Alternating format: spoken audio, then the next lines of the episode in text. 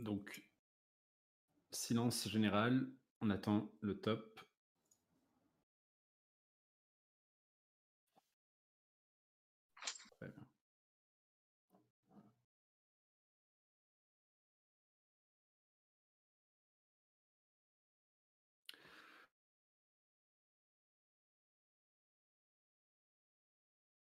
Bonsoir et bienvenue sur Radio Athéna et non pas euh, sur euh, la chaîne du Cercle Richelieu. Merci d'être là ce soir. Est-ce que déjà les gens qui, euh, qui nous écoutent et qui sont dans le chat peuvent nous faire un petit retour audio? Je sais que vous avez euh, 10 ou 15 secondes de retard sur nous, mais est-ce que vous pouvez nous faire un petit retour dans le chat pour nous dire si vous nous entendez bien? Ouh là, ça commence déjà à monter. C'est bien, vous êtes déjà une quarantaine, presque une cinquantaine. Donc allez-y, nous vous écoutons avant que je puisse présenter euh, notre émission euh, de ce soir, présenter aussi les gens qui, vont m'accompagner. Est-ce que vous pouvez nous faire un petit retour fort et clair? On me dit, bah, c'est parfait, voilà, très bon, excellent. Eh bien, nous allons pouvoir y aller. Et donc, je vous rappelle, avant, avant de commencer, qu'il faut euh, aimer cette vidéo, pour ne pas dire liker cette, cette vidéo. Il faut la partager sur vos réseaux. Il faut également participer dans le, dans le chat puisque euh, nous prendrons vos questions à la fin de l'émission. Et puisque tout va bien, eh bien, nous allons pouvoir commencer à présenter les personnes qui vont m'accompagner pour ce direct bien particulier, puisqu'aujourd'hui nous allons parler de mon écrivain préféré, euh, le top du top, le numéro 1, Jean Raspail. Et je suis très, très, très bien entouré ce soir. Alors je vais faire les présentations, puisque vous ne les voyez pas. Il est le régent du Cercle Richelieu, mon ami, le colonel Von Hagen. Bonsoir, colonel. Bonsoir Alexandre, bonsoir à tout le monde. J'espère que tout le monde se porte bien. C'est un, c'est un grand moment que nous allons vivre là. Je pense aussi. Alors, il est le président de la Meute France. On vous mettra le lien euh, dans le chat. Il a une barbe un peu plus longue que la mienne et ça, euh, je dois le respecter. Bad Daf. Bonsoir, Bad Daf. Bonsoir Alexandre, bonsoir tout le monde. Et puis toujours aussi content de passer un moment avec vous. Je commence à y prendre l'habitude. Va falloir me mettre un rond de serviette. bah écoute, tu sais que tu es le bienvenu. En plus, surtout pour parler euh, littérature, puisque on me dit que tu as eu une petite expérience en tant que professeur de français, mais ça, nous en reparlerons une autre fois. Et pour finir, un invité un petit peu particulier. Je vous avais dit que ça allait être un, un direct très particulier. Monsieur Jacques Terpan, qui est auteur, dessinateur, scénariste de bande dessinée. Il a sorti en 2008 Sept cavaliers, qui est la datation en trois tomes du roman de Jean Raspail. Sept cavaliers sortis au crépuscule par la porte de l'Ouest, qui n'était plus gardée, qui est aussi le titre le plus long de tous les livres de Jean Raspail, mais j'ai réussi à dire d'un coup. Qui a travaillé longuement avec Monsieur Raspail, qui l'a connu, qui là en 2019 a publié Né de cuir et Très portrait. Et encore une fois, nous sommes très heureux de recevoir Monsieur Jacques Terpan. Bonsoir, Monsieur Terpan. Bonsoir à vous. C'est un Eh bien, plaisir.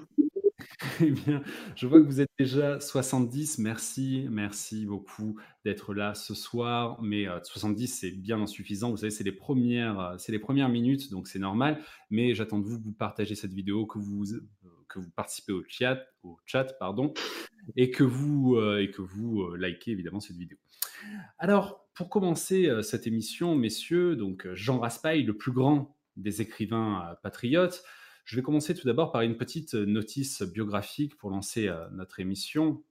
Alors, Jean Raspail est né le 5 juillet 1925. Il a grandi dans un milieu relativement élevé. Il a été instruit notamment à l'école des Roches à Verneuil- Il se met assez tardivement à l'écriture, en fait, parce qu'un ami de son père, qui était académicien apparemment, à la lecture de son premier roman de jeunesse, lui avait donné un avis plutôt négatif et lui avait conseillé de s'orienter vers euh, une autre carrière. Ça l'a bloqué pendant plusieurs années, ce qui explique que euh, un roman comme En canot sur les chemins d'eau du roi, dont nous reparlerons euh, plus tard, en tout cas je l'espère, n'a été publié que bien tard. C'était un scout assidu aussi. Et en 1949, en canoë, entre le Québec et la Nouvelle-Orléans, il est parti sur les traces du père Marquette, qui était le découvreur des sources du Mississippi, ce qui sera euh, la base de son roman que je préfère, encore une fois, En canot sur les chemins d'eau du roi. Il a multiplié les voyages, les explorations en Amérique du Sud, en Alaska, au Japon. Il a commencé à connaître véritablement la gloire littéraire en 1973 avec le fameux Le Camp des Saints, sur lequel nous reviendrons plus tard. À partir de là, les succès se sont enchaînés. Nous avons eu droit à la hache des steppes en 74. Moi, Antoine de Tounan, roi de Patagonie en 1984. Qui se souvient des hommes en 86 Sire en 1991, sept cavaliers quittèrent la ville au crépuscule par la porte de l'Ouest qui n'était plus gardée en 93, l'anneau du pêcheur en 95, le roi au-delà de la mer en 2000, les royaumes de Bourré en 2003, en 2003 et bien sûr en canot sur les chemins d'eau du roi en 2005. Politiquement, il était royaliste revendiqué de religion catholique, très proche des milieux patriotes, nationalistes et royalistes. En 1980, il se proclame consul général de Patagonie, ultime représentant du royaume d'Aurélie-Antoine Ier. Et selon Jean Raspail, ce royaume, c'était une seconde patrie, la patrie refuge de ceux qui croient à la transcendance, à la nécessité d'exaucer ses pensées.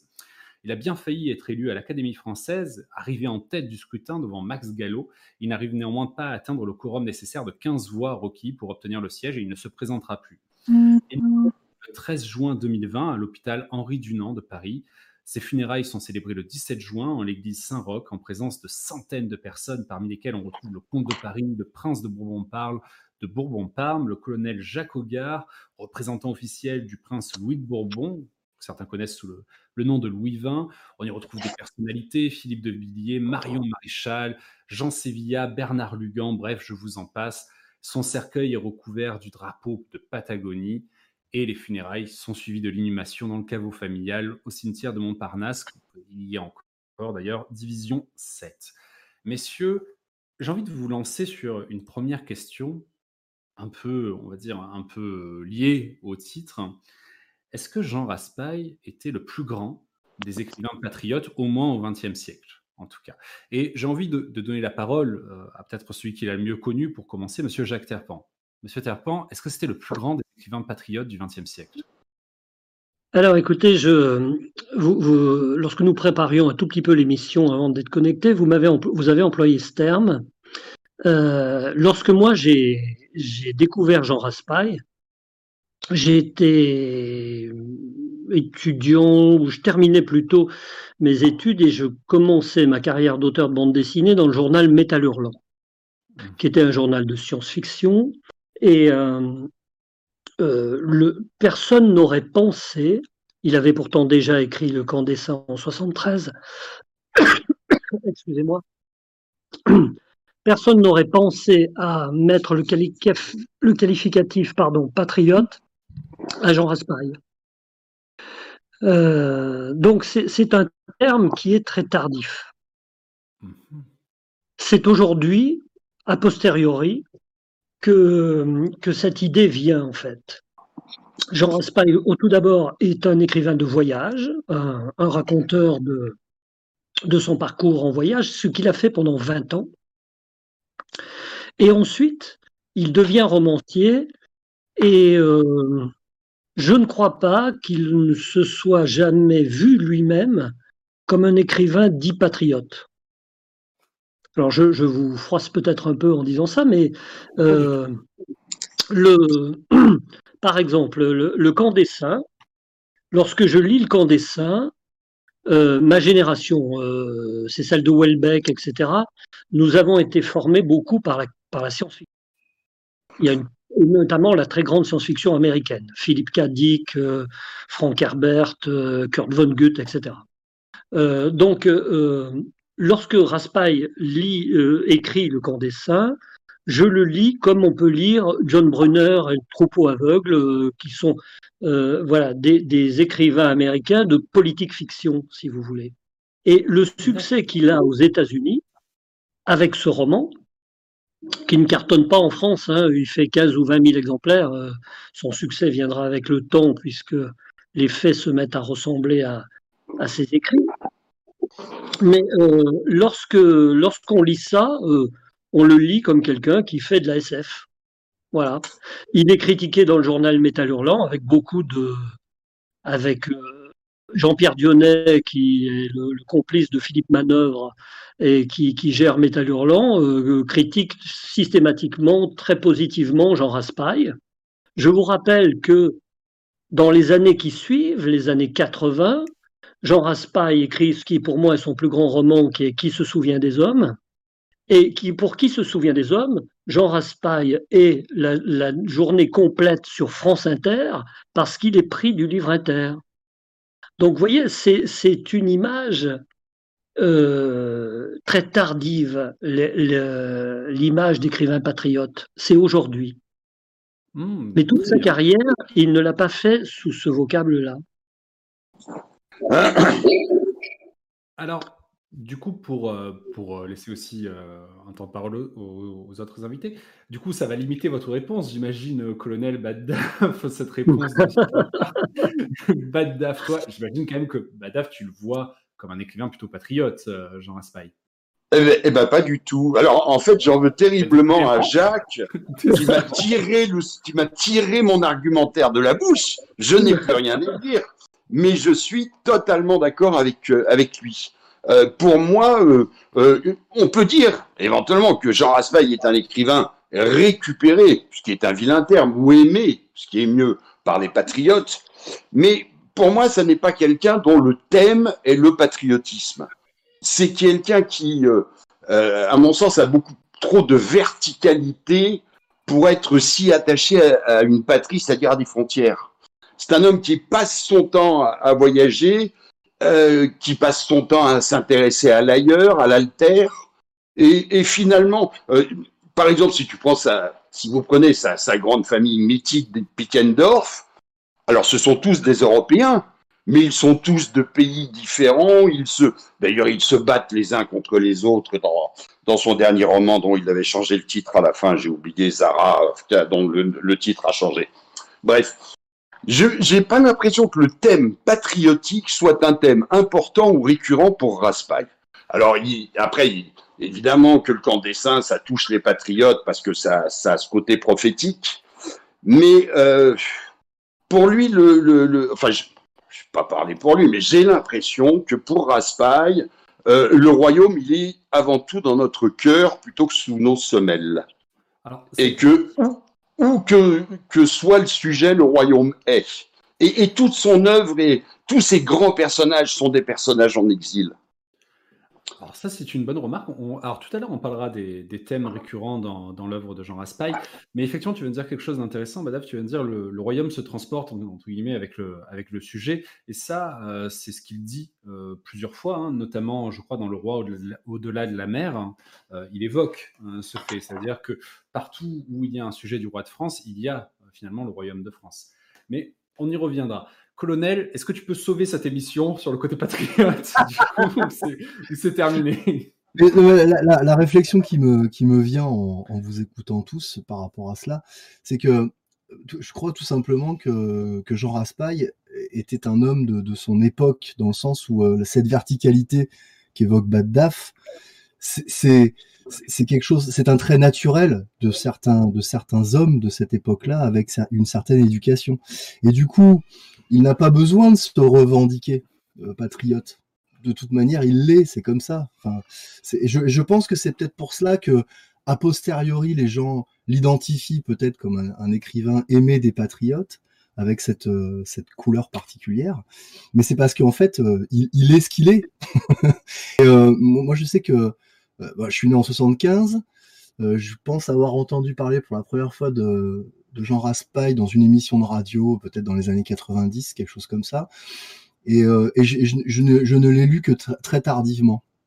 Et je l'ai lu parce que j'avais un biais particulier sur la Nouvelle-France, qui est une de mes grandes passions.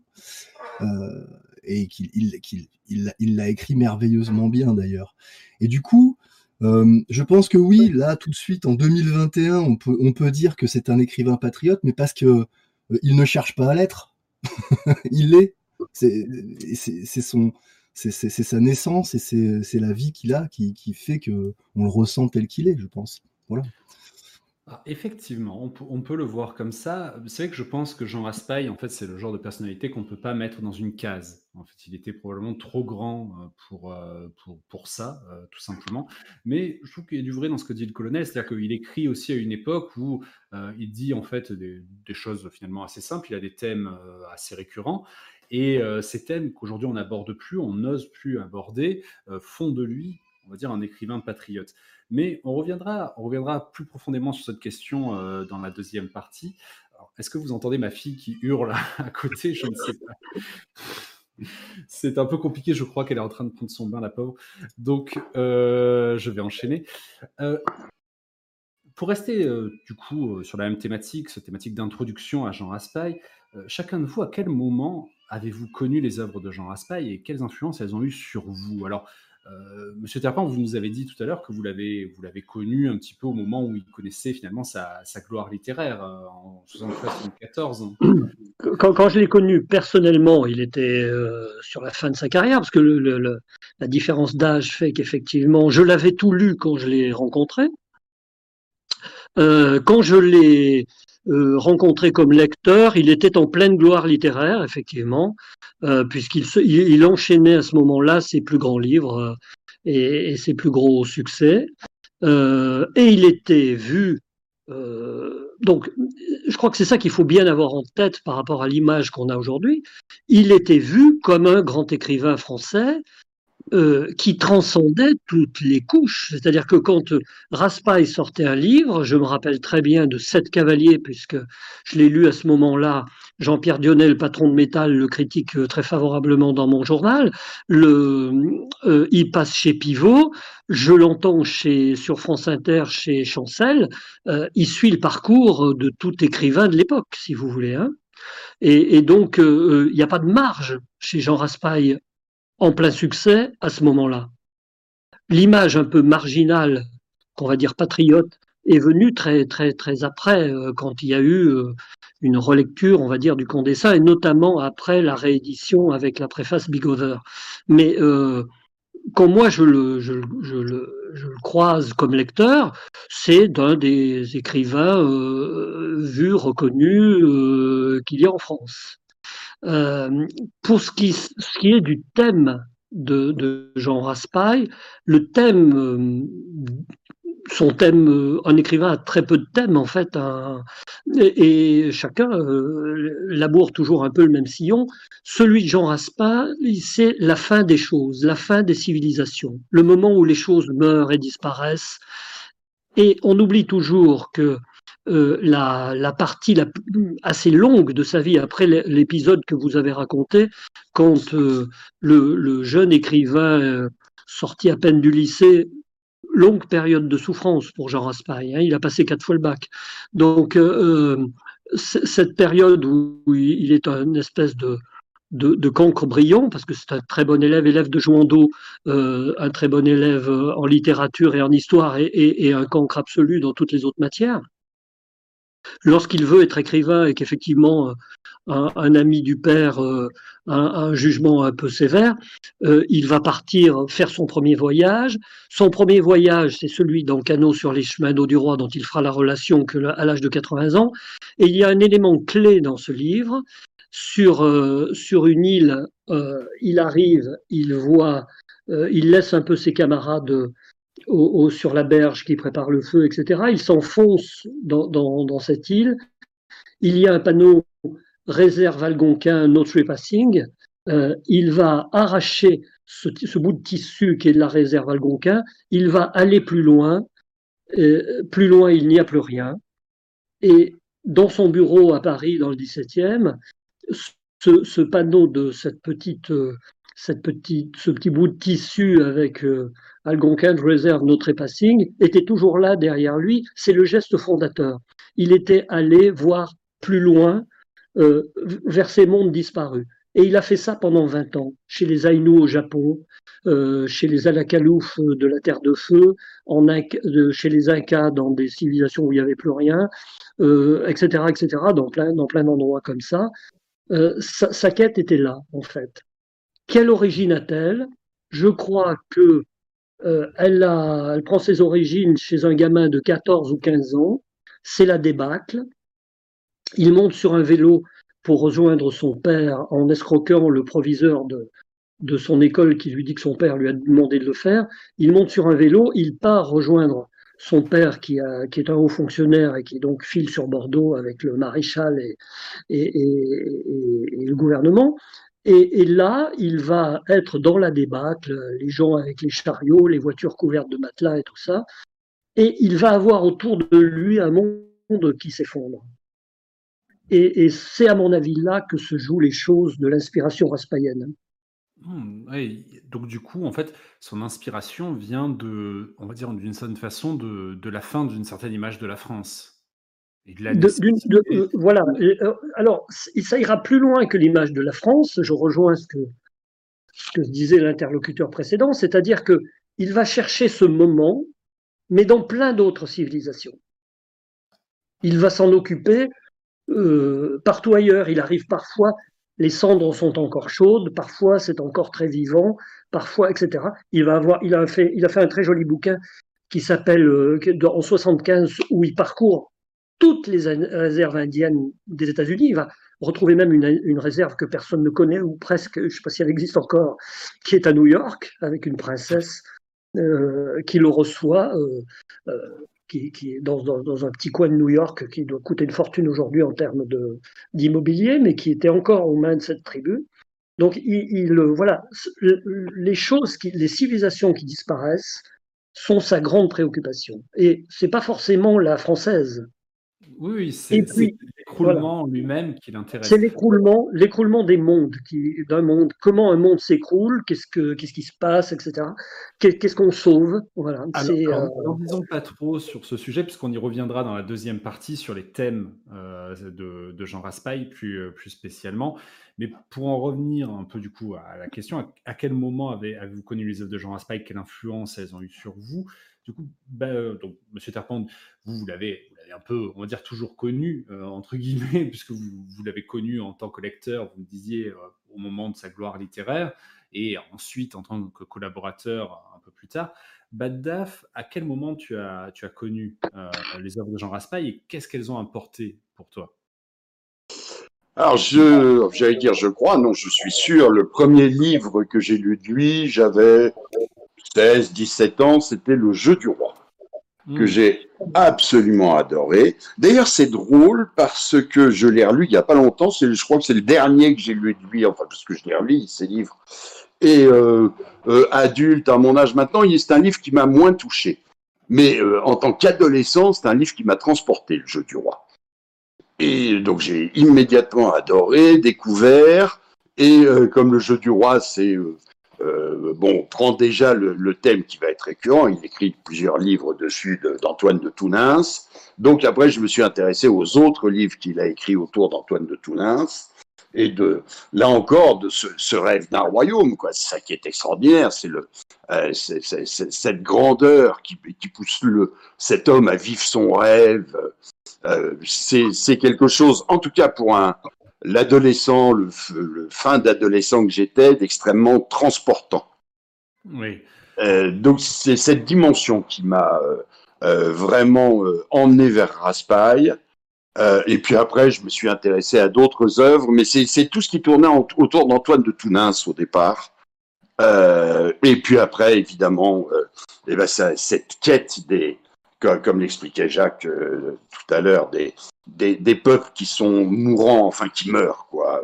Alors vous évoquiez tout à l'heure euh, qui se souvient des hommes. Euh, c'est toi qui, non, c'est Jacques qui disait que c'était son roman préféré.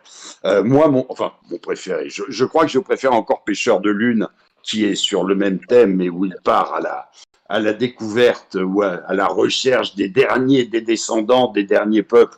C'est un livre extraordinaire et j'en profite pour dire à, tous ces gauchistes qui font de Jacques Raspail un, ignoble facho, euh, raciste, etc.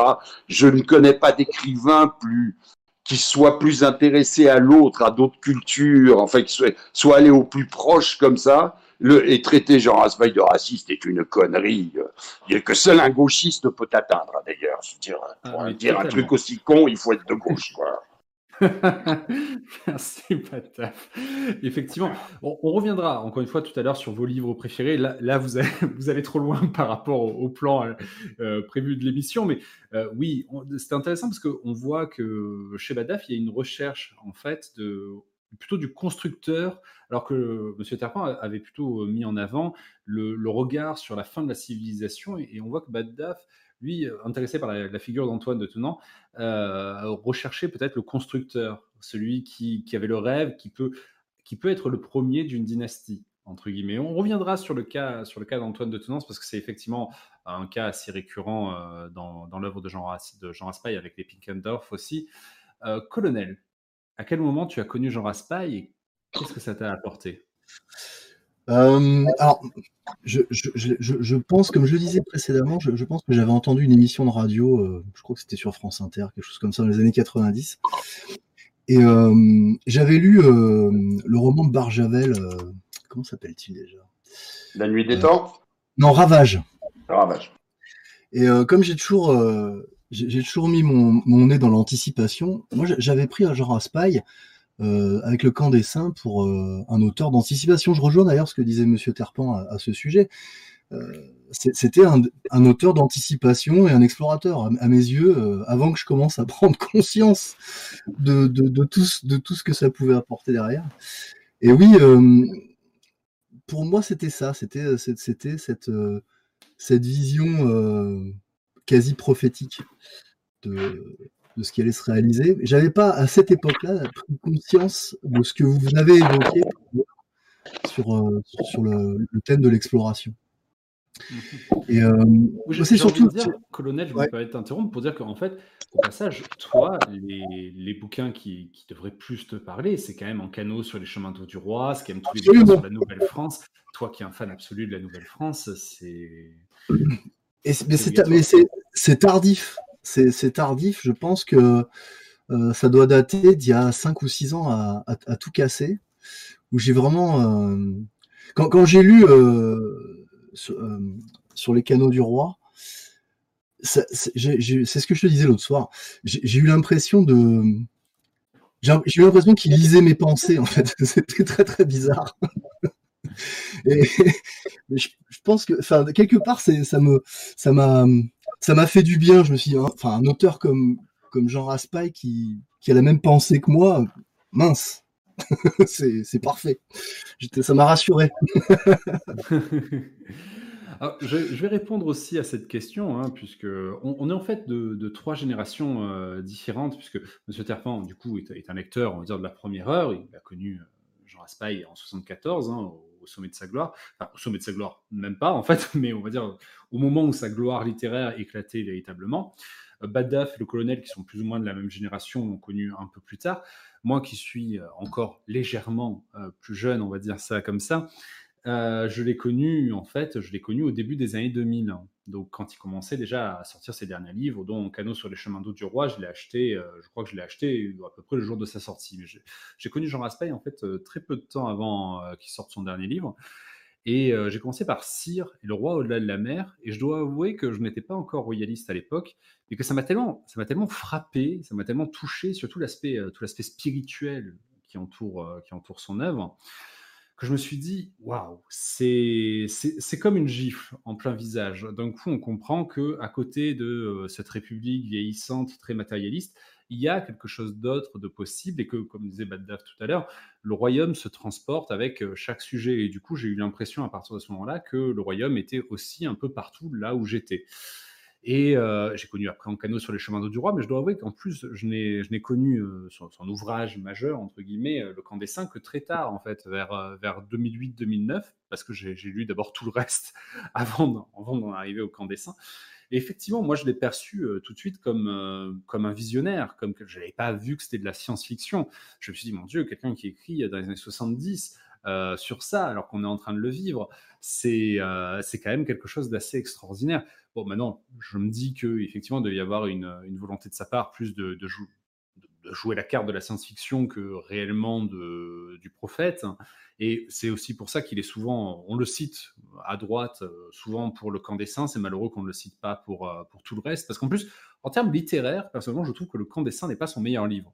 c'est ça qui est, c'est ça qui est d'une grande tristesse parce que je trouve qu'il a écrit tellement. Je, je, suis bien d'accord avec vous sur la qualité littéraire du Camp des Saints. Le Camp des Saints est son premier roman en fait. Oui. Donc euh, en termes d'écriture, c'est pas un roman euh, formidable quoi.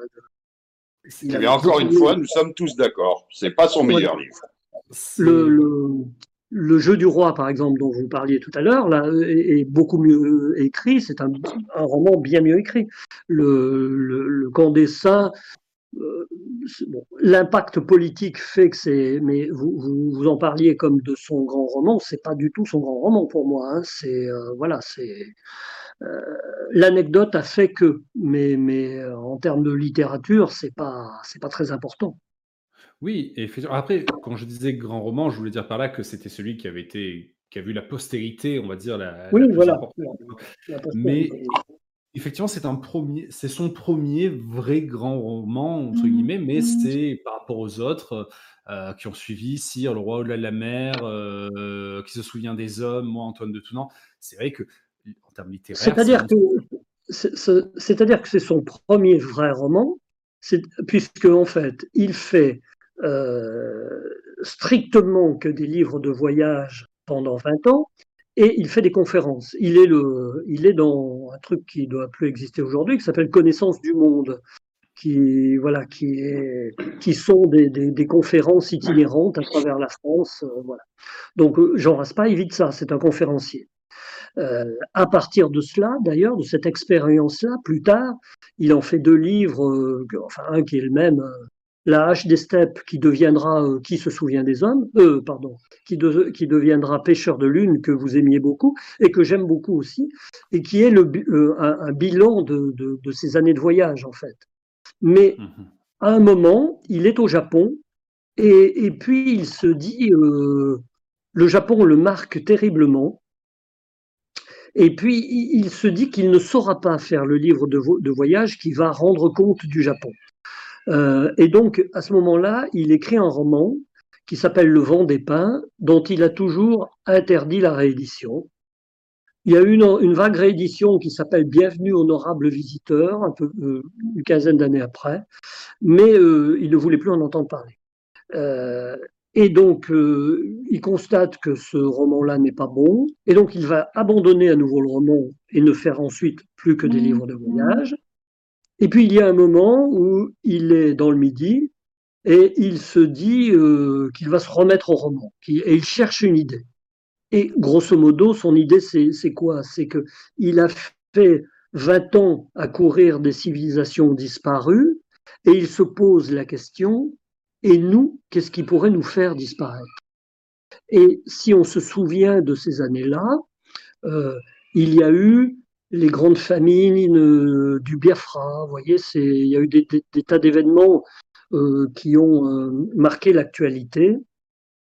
Et donc Jean Raspail invente un, un, phénomène qui est que dans les pays du tiers-monde, et il prend ça euh, il met ça en Inde parce qu'il faut se rappeler que l'Inde de l'époque est le pays de la famine. Euh, à Calcutta, à Bombay, euh, on ramasse les cadavres dans les rues tous les matins, dans les années 70 encore. C'est pas l'Inde d'aujourd'hui et, et, ses succès technologiques. Donc, il, il, fait partir cela d'Inde et il se dit et si les pauvres, fascinés par les lumières du paradis occidental, en même temps monter dans les bateaux pour venir. Voilà, c'est l'idée du roman. Et c'est mhm. son premier roman. Donc, euh, effectivement, il est, euh, si, si j'enlève le camp des cinq, dont il avait honte, l'île des pins dont il avait honte. Donc, euh, c'est son premier roman, le deuxième chronologiquement, on va dire. Et il est normal qu'il soit, en termes de littérature, un peu en dessous. Je me souviens d'une interview qui doit pouvoir se voir encore euh, qui était à Étonnant Voyageur à Saint-Malo, où il est avec Michel Déon. La présentatrice se présente le Déon et son nombre de romans. Ensuite, elle présente Raspail et son nombre de romans, et, de, livres du moins. Et Raspail dit Enlevez-en 15, je suis un écrivain tardif. voilà. Merci beaucoup, euh, Monsieur Terpan. Alors, nous arrivons à la fin de cette première partie d'émission. Nous allons passer à la deuxième partie de l'émission. Vous êtes 150 actuellement en direct, c'est bien, mais nous pouvons faire beaucoup mieux. Donc, je vous encourage encore une fois à aimer cette vidéo, à mm-hmm. participer dans le chat, à partager euh, les différents liens. Je vois qu'il y a beaucoup de questions euh, dans le chat. Je vous l'ai dit tout à l'heure, on y répondra dans la, dans la dernière partie. Donc, restez jusqu'au bout, on répondra à vos questions. Alors, petit moment quand même promotion. Nous allons vous mettre dans le chat euh, différents liens euh, qui peuvent vous intéresser. Alors, le premier lien qu'on vous met, euh, c'est les éditions L'eau en grain, qui sont les éditions du, du fils de Monsieur Terpan. Donc, je vous encourage vivement à y aller, notamment parce que euh, visiblement est sorti un nouvel ouvrage sur euh, le baron Jungern, euh, dont les dessins ont été faits par Monsieur Terpan. Donc, je vous encourage fort à, vous intéresser à, vous intéresser à ce sujet-là.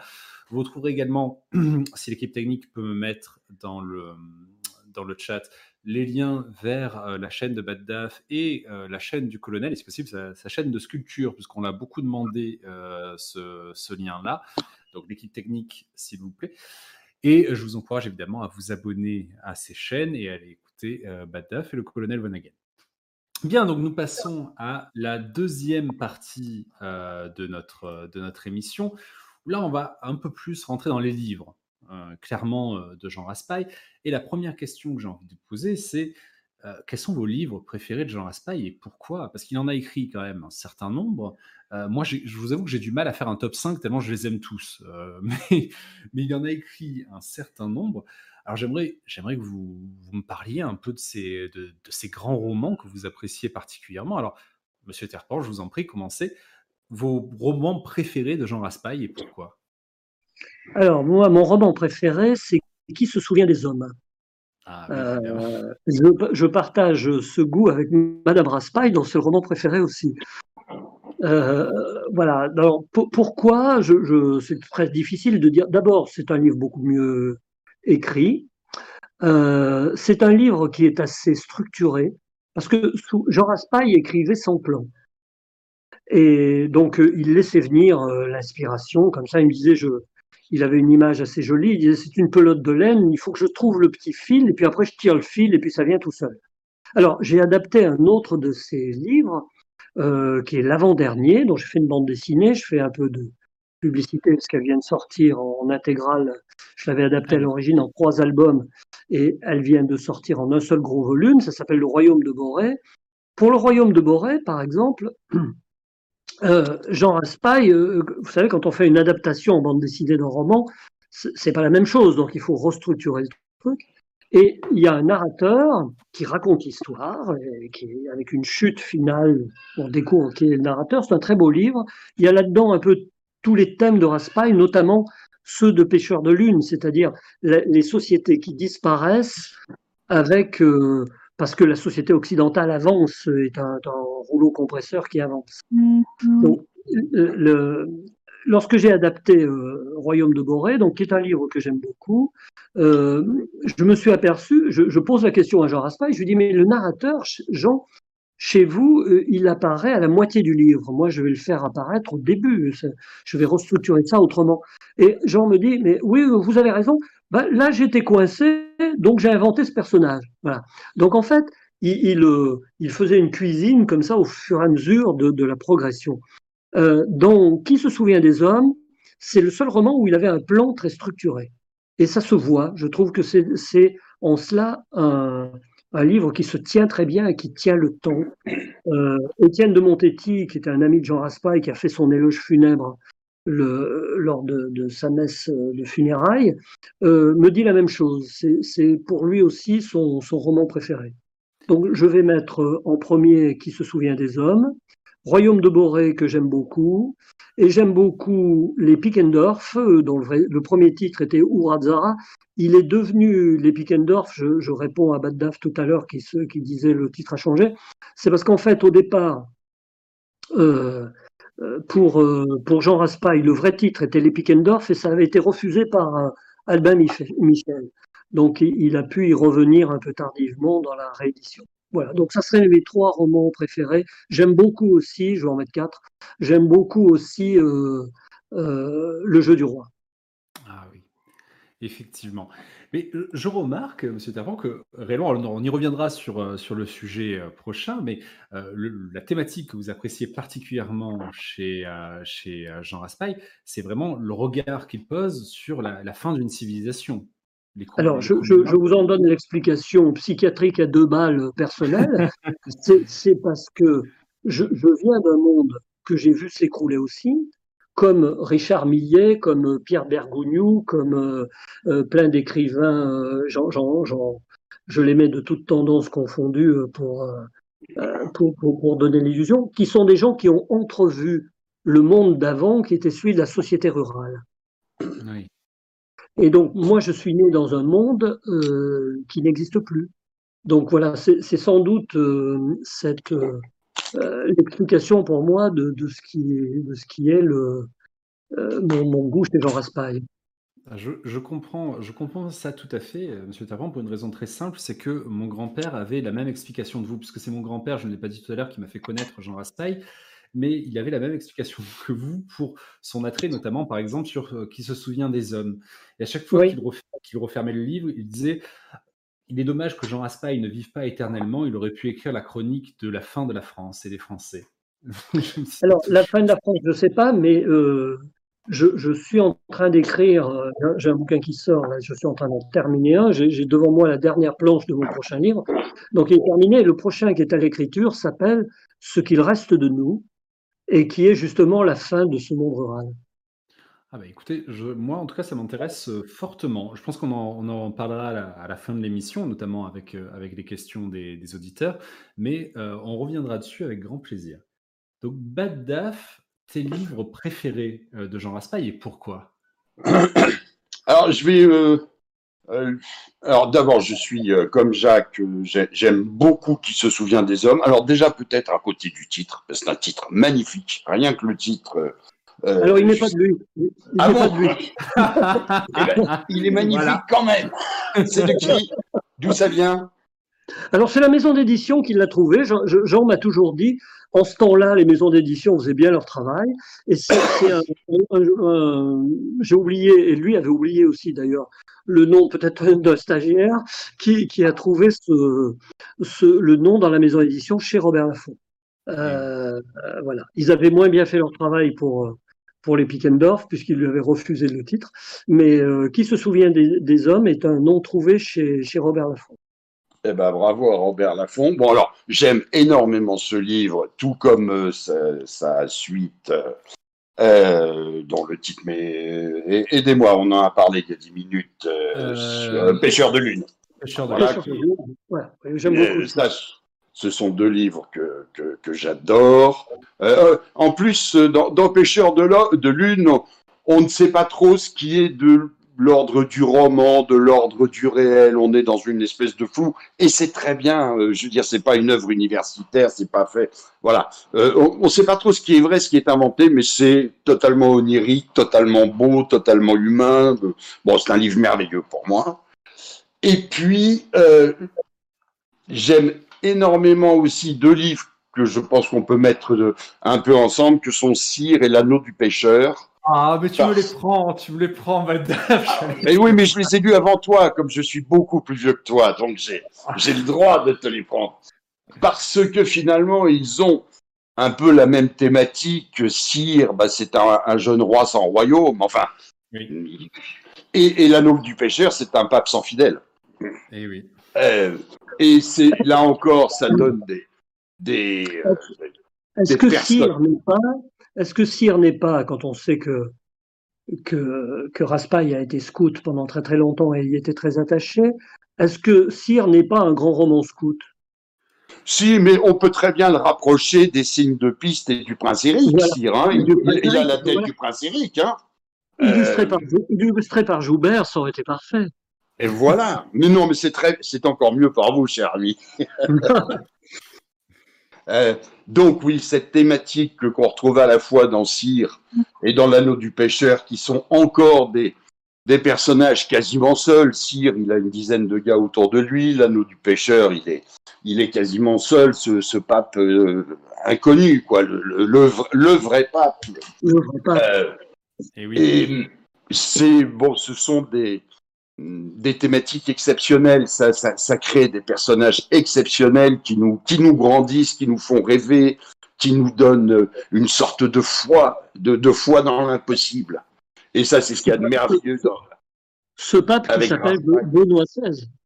Oui, absolument. Euh, et avec euh, de Luna, je crois, euh, avec Pepero de Luna, dont le, le château existe toujours en Espagne, hein, où il s'est réfugié, la faim, Bon, c'est c'est un univers absolument euh, onirique, merveilleux, très beau, extrêmement viril quand même. Et d'ailleurs, si on avait le temps, ça serait amusant on verra, d'évoquer la place des femmes dans les romans de Raspail, parce qu'elle est assez maigre. à part peut-être chez les Pickendorf, où il y a cette héroïne dont j'ai oublié le nom. voilà, donc ça, c'est les deux. On y reviendra après, promis, dans le, dans le thème suivant deux, enfin quatre romans en fait, mais deux thèmes que, que voilà, qui me font pousser les ailes chez Raspail.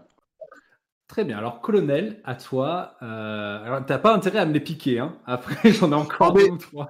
Je, je, je, suis, je suis bien, bien moins spécialiste que vous autres. Hein. Je, n'en ai lu que deux, donc de toute façon, je, ne pourrais pas faire un classement exact. Mais euh, comme je l'évoquais tout à l'heure, après, j'ai toujours voulu euh, lire euh, celui sur Antoine de Tounins parce que le thème m'intéresse au plus haut point.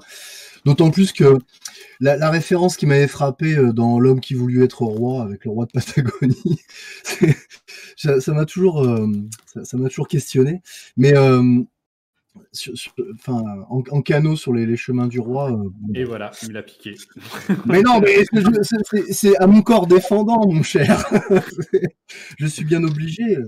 Ça, il, me, il, me, parle tellement. Enfin, lorsqu'il évoque, euh, comment s'appelle-t-elle? Madeleine, cette, cette jeune, jeune euh, de, de, 14 ans qui, qui défend, qui défend sa, sa maison contre les Iroquois. Enfin, tout, tout, tout, le, tout le roman est émaillé de d'anecdotes historiques, de, de, d'aller-retour entre le, contemporain et, et, et, la grande époque de la Nouvelle-France. Enfin, c'est il y, a une magie incroyable. Et on, on a, enfin moi, j'arrive pas à me décrocher du livre à chaque fois que je mets le nez dedans. je, je, vais plus, je, plus sois votre intervention parce que je n'ai tellement pas tellement décroché non plus de ce livre que j'ai rencontré dedans un moment qui va vous évoquer tout de suite, qui est, le, sur les bords du Mississippi à Fort de Chartres, quand Jean Raspail et ses camarades campent dans Fort de Chartres, à cette époque-là, l'abandon euh, en ruine, qui est mm. le dernier fort français où, va, où l'on va trouver le dernier capitaine français, alors qu'on est en 1764, c'est-à-dire que depuis 1761, on, est censé avoir perdu les Amériques. Ouais, bah oui. Or, Raspail va là-bas avec un peu de biscuit, il a un peu de doc quand il est parti, et il se rend compte qu'il campe à un endroit où là, la, France est encore présente, alors que depuis quatre ans, on ne devrait plus être là, euh, avec un type qui s'appelle euh, Louis Croston-Bellerive de Saint-Ange, dit Saint-Ange, et qui tient Fort de Chartres envers et contre tous. Et il comprend pourquoi cet homme tient Fort de Chartres parce que le, euh, les Anglais n'ont pas pu aller plus loin que leurs 13 colonies, puisqu'en fait, très massivement, euh, Pontiac, euh, Tamarou, etc., les grands chefs algonquins mmh. font un barrage complet. Et puisque vous êtes fan de la Nouvelle-France, vous savez que Pontiac se bat en tenue des compagnies franches de Louis XV. Oui. Et, donc, elle est terrible l'histoire de Pontiac. C'est voilà. et donc, euh, j'ai pris, j'ai pris cette euh, cette anecdote et j'en ai fait deux livres qui s'appellent Capitaine perdu euh, aux ah. éditions Blénat et Raspail a fait la préface. Ah, bah je l'ignorais. Alors, vous voyez, je, je vais me précipiter dessus. Alors, on peut peut-être d'ailleurs effectivement en faire la publicité euh, de ce livre-là. Rappelez-nous donc, Monsieur Terpan, vous, euh, Ça s'appelle Capitaine perdu. La préface est Jean Raspail et, c'est en deux tomes. Euh, le, la, Saint-Ange, qui est le, moment où on quitte définitivement l'Amérique. On va pas très loin d'ailleurs, hein, puisqu'on va de l'autre côté. Saint-Ange peut être compté comme le fondateur de Saint-Louis dans le Missouri. Avant lui, une vingtaine de familles étaient déjà là et allées, mais il, euh, il, passe, euh, il passe de l'autre côté du, du père des eaux, le, Mississippi, puisque de l'autre côté, ça n'est pas l'Angleterre, c'est l'Espagne, puisque dans le traité de Paris, où l'on abandonne l'Amérique, faute de, parce qu'on n'a plus de marine, etc. Donc on abandonne l'Amérique. Euh, euh, l'Espagne, qui, est, qui sont nos alliés, se retrouve un peu euh, pas mal servis puisqu'on leur donne la, la, la rive droite du, du, Mississippi. Donc, fidélité bourbonne, les Français vont passer de l'autre côté et se retrouver dans ce qui est censé être l'Espagne, mais en fait, il n'y a personne. Et les Espagnols vont déléguer aux soldats français, aux quelques responsables français qui sont restés, la gestion de leur territoire. Et donc Saint-Ange va mourir euh, à, Saint-Louis. Et, ce qui est très intéressant, très important, c'est que des tas de tribus passent le Mississippi avec les Français en voulant rester français. Les villes de Biloxi, etc. Les Biloxi, c'est une, c'est une nation algonquine. Euh, les Biloxi, une partie des Shawnee, euh, les Kickapoo, etc., passent tous le Mississippi en compagnie de 50 Français, pas plus, mais ils, restent français. Voilà. Eh bien, c'est ce que... Pardon, excuse-moi, colonel. Vas-y, vas-y. C'est ce que dira, c'est ce que dira Pontiac. J'ai retrouvé là dans le dans le livre. Mon père, le roi de France, m'a fait français, je mourrai français, et il tint parole. Voilà. C'est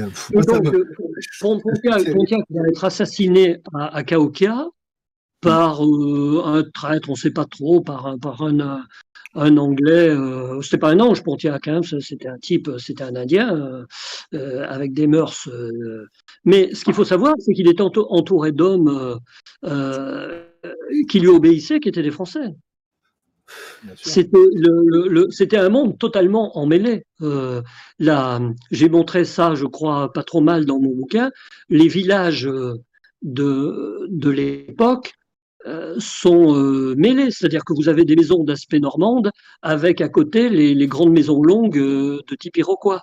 J'ai pris conscience de ça pour faire ce bouquin. Je suis allé dans les actes paroissiaux, puisque quand on est historien américain et qu'on s'occupe du XVIIIe siècle ou du XVIIe siècle, il faut parler français en fait, hein, puisque tous les actes sont en français. Et donc les jésuites euh, dans les églises locales, euh, à Kaskaskia, à Cahokia, etc., font leurs actes en français. Donc vous pouvez les retrouver aujourd'hui. Ceux qui ont survécu sont là.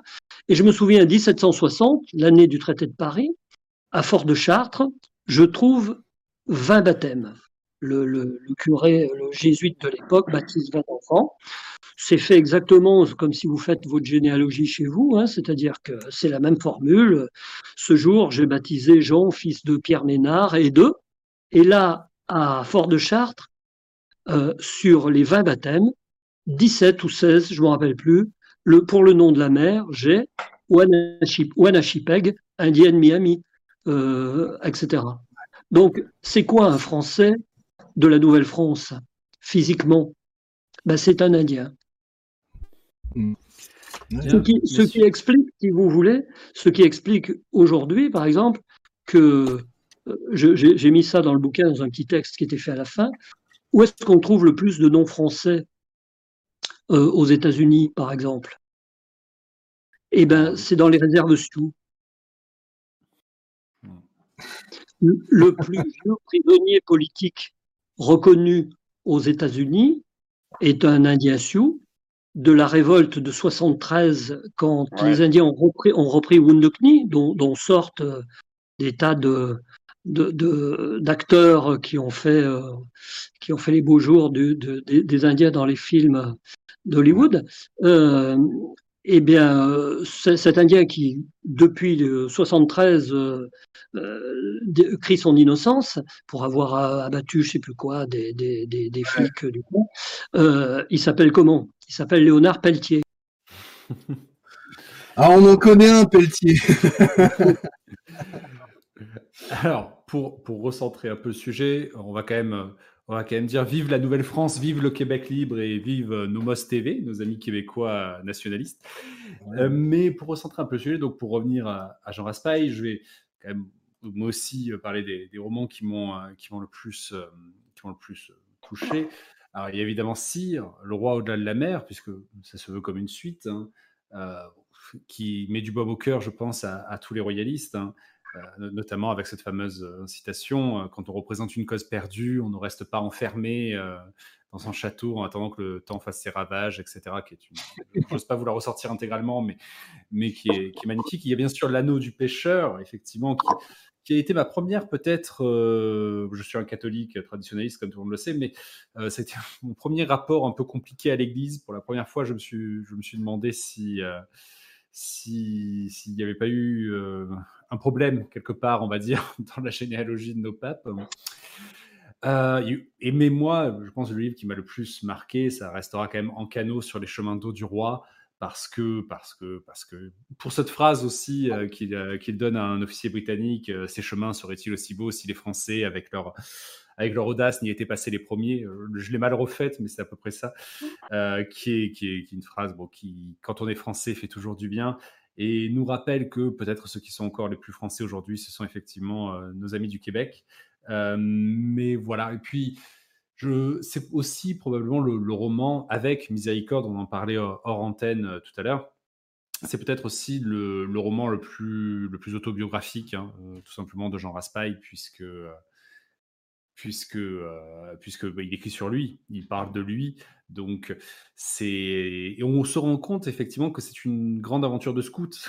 Déjà, dans ce roman-là, on parlait des scouts tout à l'heure, mais euh, il part avec ses amis scouts. Et euh, finalement, il, refuse d'ailleurs de, se confronter, j'ai envie de dire, à, la modernité durant leur voyage. Ils ont envie de. Non, ils ont envie de tout faire comme, comme le père Marquette a pu le faire à son époque, mais ils n'ont pas envie non plus de le mimer ils n'ont pas envie parce que, par exemple, je me rappelle qu'au début, on leur propose une certaine somme d'argent s'ils acceptent de le refaire avec des habits de l'époque.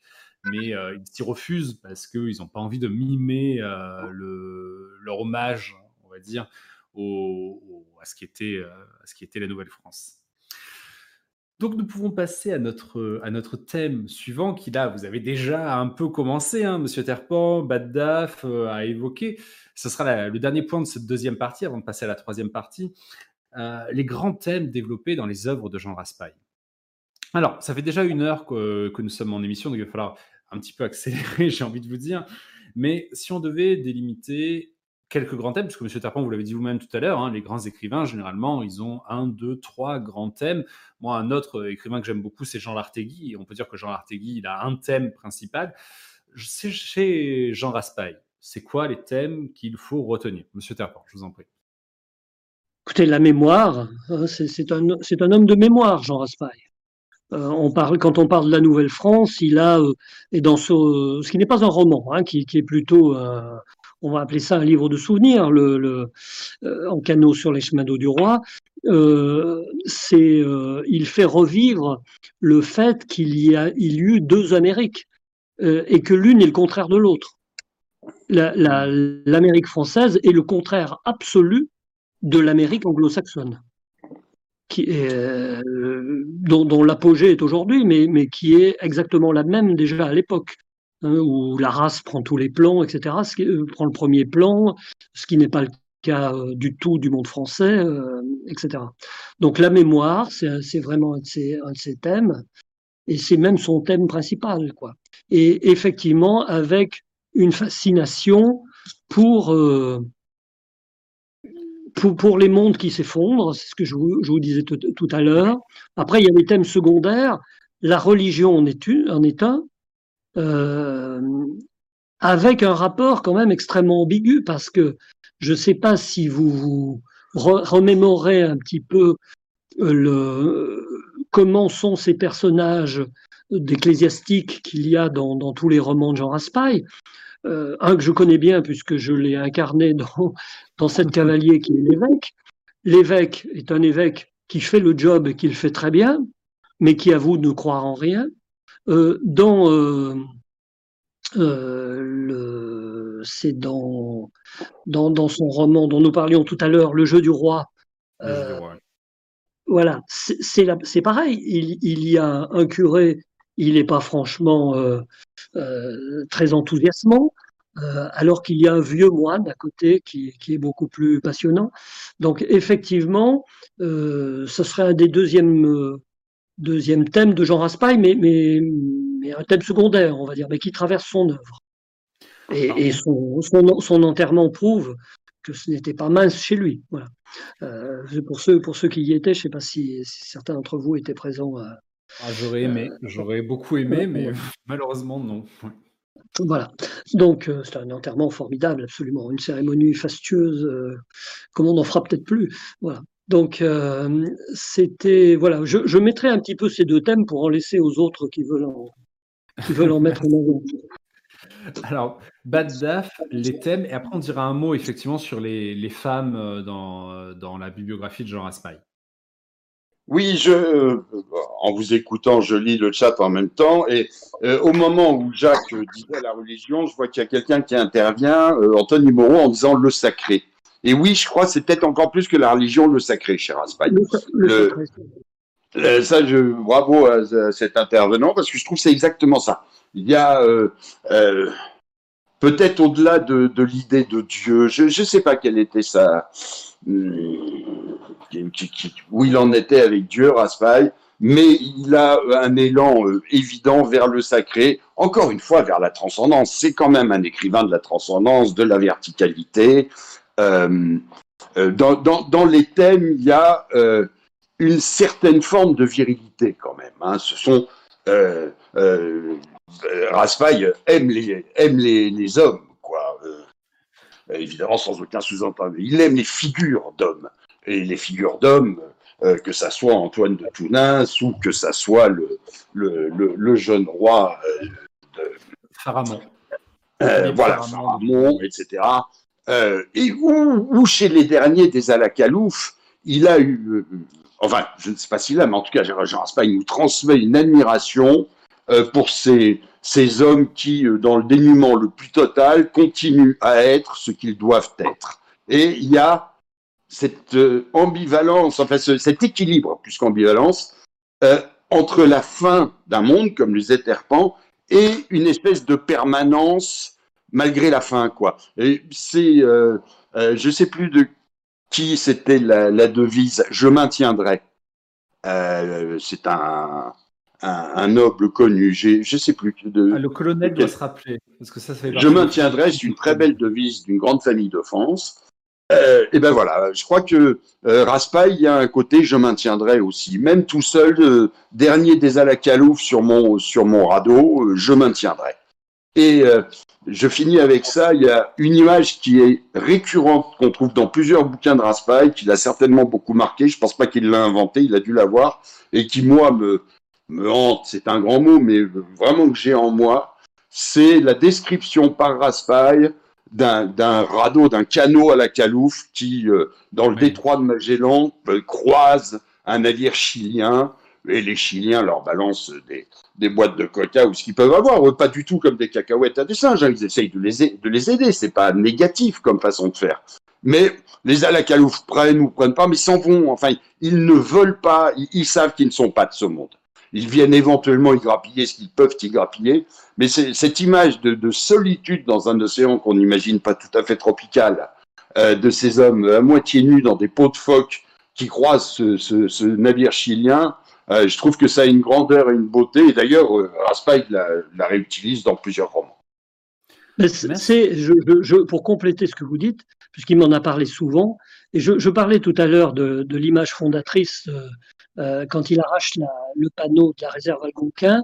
La deuxième image fondatrice, c'est celle-ci. Vous avez tout à fait raison. C'est-à-dire qu'il est dans ce bateau chilien comme voyageur et euh, il voit ses Alacalouf euh, pour la dernière fois. Il faut rappelons-nous d'ailleurs qu'Alacalouf est une n'est pas le nom des Alacalouf en question puisque ce sont des Kaweskars et qu'Alakalouf est, une, est une forme de est, est, un mot chez eux qui, qui, qui est une demande, hein. c'est une demande de mendiant un peu. Hein. Donc euh, c'est la formule qu'ils avaient en, tendant la main euh, vers les bateaux qui passaient. Et, et, effectivement, vous avez mille fois raison, c'est là aussi quelque chose qui va être totalement fondateur. Euh, et il me racontait un autre souvenir, c'est qu'il avait rencontré, je ne sais plus comment elle s'appelait, une indienne, qui, Lola, je crois, qui était une des dernières fuégiennes et qui ne parlait pas l'espagnol et aucune autre langue que la sienne, pour lequel il n'y avait plus de locuteur. Et il, ah. disait, voilà la solitude absolue. Euh, il avait vu ça plusieurs fois dans les peuples de pêcheurs de lune, c'est un regard qui n'est tourné que vers l'intérieur, disait-il. Voilà. Ah oui, j'ai souvenir d'avoir lu ça dans un, de ses, dans un de ses livres. En effet, c'est très beau cette image, c'est terrible, hein. c'est absolument terrible. Colonel, toi, les thèmes que tu retiendras euh, chez Jean Raspail? Ah, j'ai bien du mal. je n'en ai pas lu assez. Mais euh, je ne sais pas, en, en, préparant l'émission, effectivement, euh, peut-être euh, peut-être peut-être Monsieur Terpan pourrait le confirmer, mais l'impression que, que me donnaient les diverses interviews que j'ai que j'ai écoutées, diverses interviews, pardon, c'est qu'en fait c'était quelqu'un de d'une simplicité désarmante finalement, non? Qu'en pensez-vous? Oui, c'était, c'était pas du tout. Euh, alors, c'était quelqu'un qui, d'origine était euh, originaire de la très grande bourgeoisie, Jean Raspail. Hein. C'est-à-dire que quand, Jean Raspail apprenait à faire du vélo, le, le, larbin de la maison le suivait derrière dans la Bentley. Hein. Donc, euh, c'est, quelqu'un qui, qui, avait donc une éducation qui, pouvait s'entrevoir euh, euh, par rapport à ça. Mais à côté de ça, il était d'une très grande simplicité. C'était c'était un joyeux, c'était même un joyeux de euh, vous savez, je mmh. Je me souviens d'une soirée à Senlis où il nous imitait l'éléphant, nous montrant comment il amusait ses petits-enfants. Donc, Et, c'est très pénible parce que ce barrissement, j'ai failli en crever plusieurs fois. c'était un type euh, tout à fait charmant. C'était un très bon compagnon. Justement, alors c'est peut-être en cela que enfin, c'est peut-être c'est peut-être là euh, dont il tire la force de, son écriture. Moi, je, je le connais pas assez, mais euh, en termes d'écrivain, mais est-ce que c'est pas parce que justement, il a, c'est quelqu'un qui, qui, a, qui, a, une perception des choses tout à fait, comment dirais-je, il observe et, et, il rend, et il rend compte de ce qu'il observe.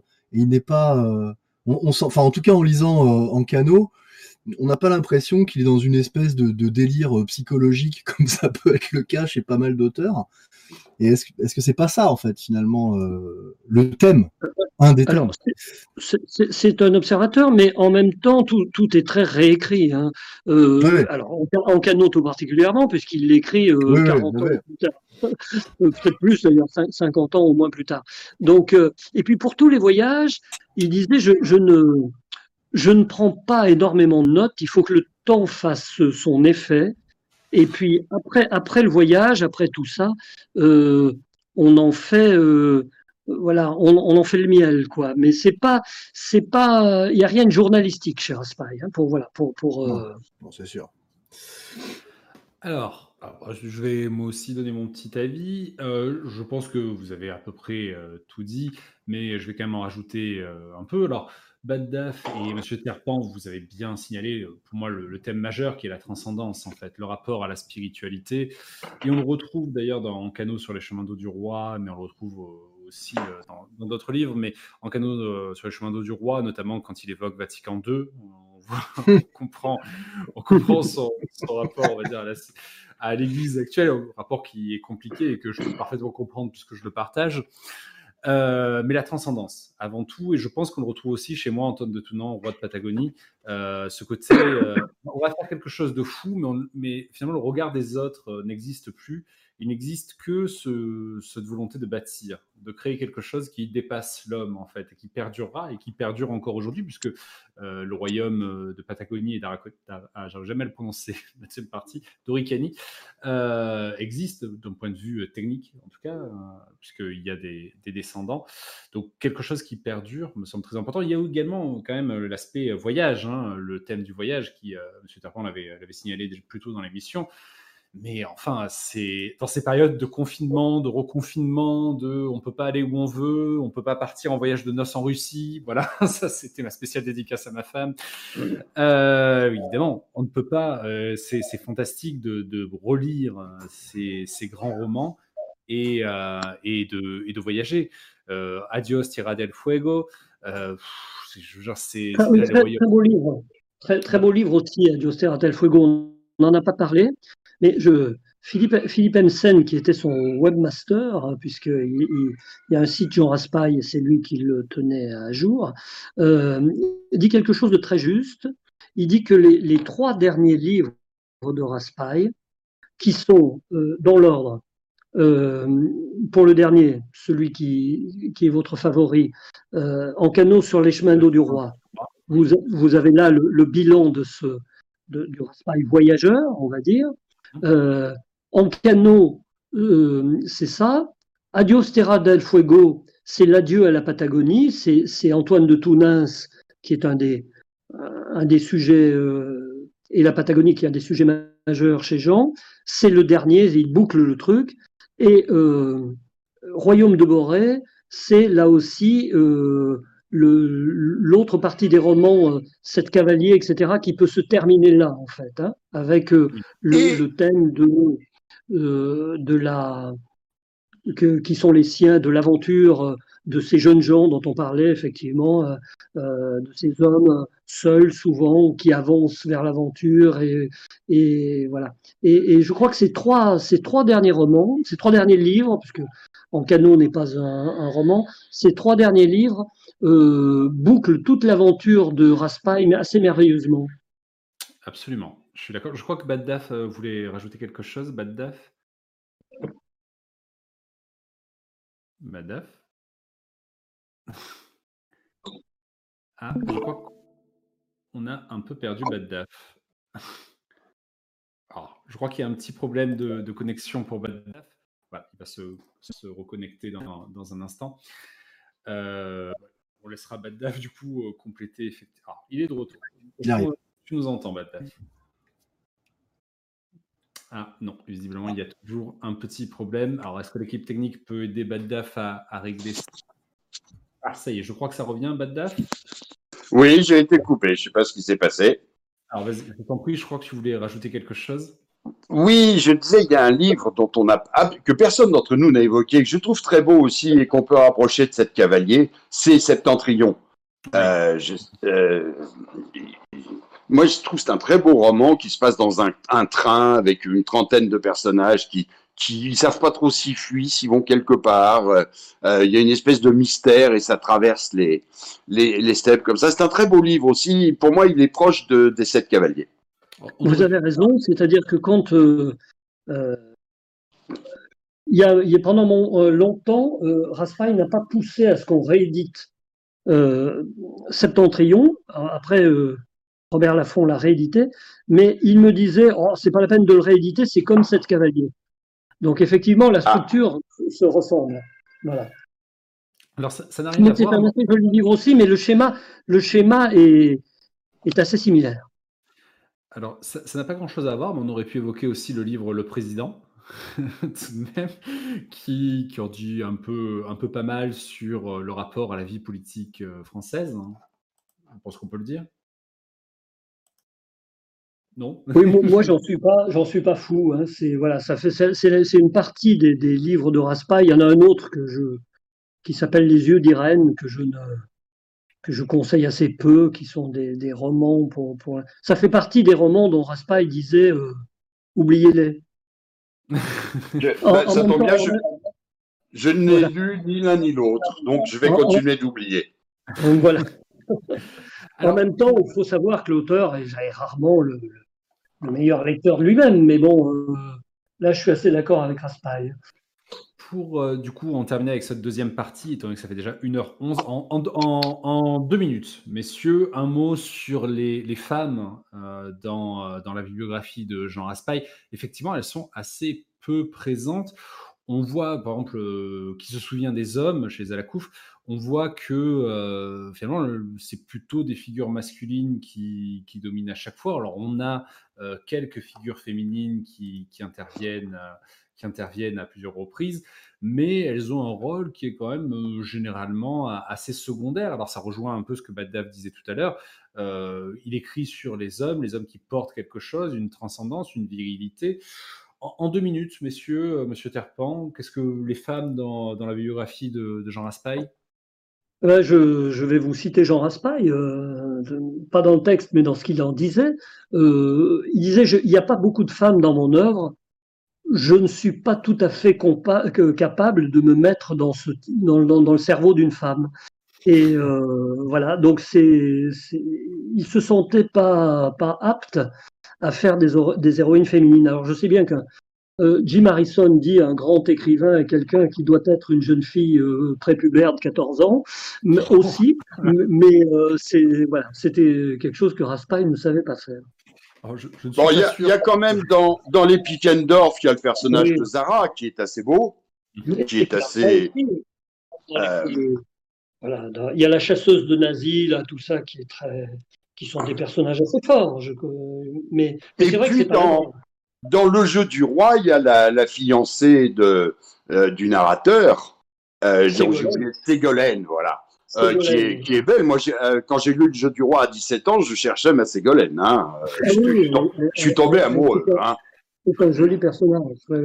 Euh, voilà. Aussi, on pourrait citer la princesse Marie dans Cire et le roi de la mer, la, la sœur de Philippe Pharamond, qui, qui apparaît quand même plutôt relativement régulièrement et qui, qui porte un peu, on va dire, le, personnage de la femme forte, dévouée de la femme dévouée, puisqu'elle elle a une relation avec son frère. Alors, c'est clair, hein, évidemment, on n'est pas dans Game of Thrones, il n'y a pas d'inceste ou des conneries comme ça, mais euh, elle porte une relation, euh, on va dire, fraternelle très forte, qui fait qu'elle se, se, donne, évidemment, encore une fois, aucun rapport sexuel, mais elle se donne moralement complètement à son frère pour qu'il puisse accomplir sa destinée. Donc, finalement, chez Raspail, euh, la femme tient ce rôle un peu de, femme traditionnelle qui, euh, qui porte les intérêts d'une dynastie, d'une famille. Hein. On pourrait le voir aussi comme ça. Et puis, y a, je ne sais pas si c'est, alors là, mes souvenirs sont vagues, si c'est dans Qui se souvient des hommes, où il parle, c'est un fait historique, de ces Alakalouf, qui sont une famille qui ont été déportés à Paris pour l'exposition universelle. Et il y, a un beau, y a un beau personnage de femme dedans qui va un petit peu se, s'occidentaliser et puis revenir euh, euh, sur sa terre. Ça, ça vous dit rien, Jacques? Euh, oui, c'est un des personnages féminins qui est, qui est courtise, enfin, qui est marié avec un pasteur, je crois. Hein. Oui, absolument. Euh, qui est une indienne, euh, voilà. Qui je ne me souviens plus, mais c'est un personnage assez fort aussi. Enfin, c'est un personnage assez fort, mais euh, dans le sens où ça, c'est, elle est, je crois qu'un pasteur, dans un désir d'évangélisation pervers, épouse cette, cette jeune indienne pour euh, et, la ramène sur un paquebot, sur un bateau, etc. Et effectivement, il y a des tas de scènes assez cocasses où, où il découvre qu'elle a, conservé en revanche les, mœurs des Alakalouf, c'est-à-dire qu'elle se tape à peu près tous les marins. Quoi. Euh, qui, la voit, qui la voit d'ailleurs comme un animal. Euh, il le oui, qui la voit comme une chose. Et, et alors, justement, parce qu'on parlait de la vision de Raspail, de la vision droitière de Raspail. Euh, ce, ce roman qui est de 80 et quelques, je ne me rappelle plus, c'est 84, 85, 86, je ne me rappelle plus, euh, qui se souvient des hommes, est le premier dans, en France qui fait allusion aux zoos humains, puisque ces alakalouf vont finir dans un zoo humain à Paris de l'extrême. Voilà. Et, euh, et en fait, on crédite toujours d'autres gens d'avoir mis ce sujet sur la table, beaucoup mieux, mieux pensant que Raspail, mais c'est lui qui a le premier à évoquer euh, ces sujets-là. Tout à fait. Ça n'est jamais, porté à son crédit. Alors, il l'a il aussi évoqué dans Moi, Antoine de Tounance, roi de Patagonie, hein, ce, problème des, des zoos humains, notamment avec le fait que Antoine de Tounance euh, serait, euh, aurait été auprès de l'ambassade, je crois, de l'Argentine. Oui, voilà, oui, Et, mais, mais c'est Raspail qui est le premier à aborder ce, ce, mmh. ce, ce principe.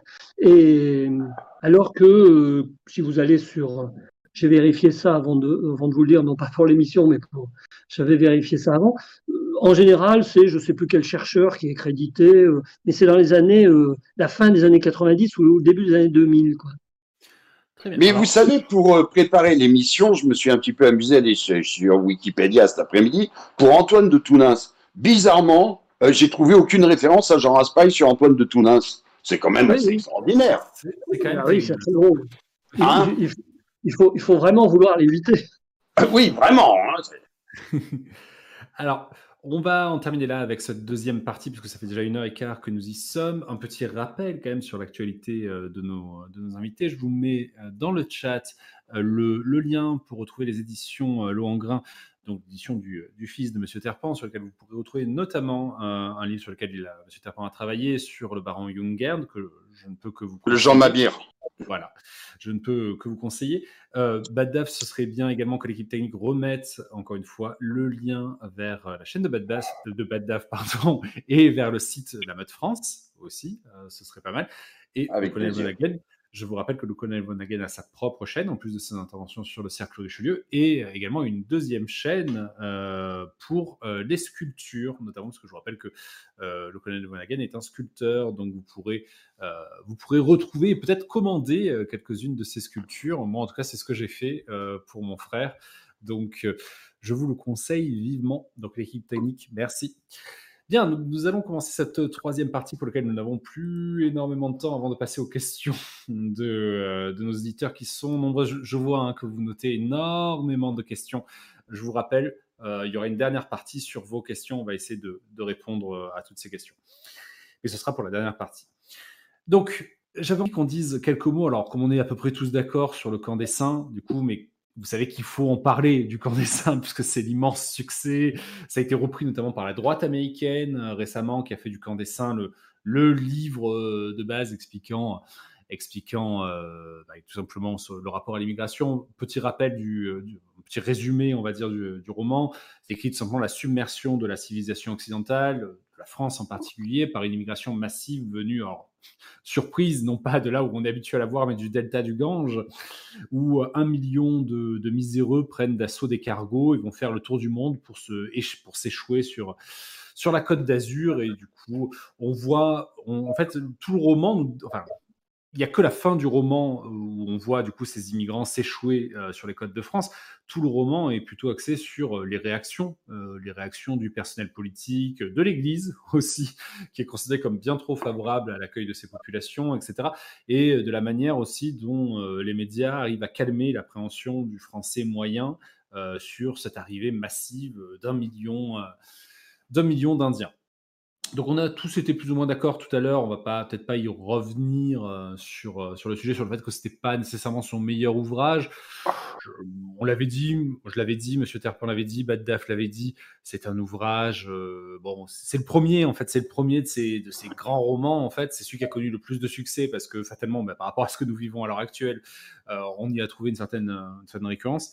Mais bon, est-ce qu'on a quelque chose à rajouter spécialement sur le sujet avant de passer aux questions euh, du chat? Donc, M. Terpent, peut-être sur le sujet de, du, camp des saints Écoutez, non, moi, c'est pas, comme je vous l'ai dit, je l'ai lu il y a très longtemps et j'ai jamais relu. C'est pas pour moi, c'est loin d'être euh, le, meilleur Raspail. Donc, euh, voilà, j'ai pas de.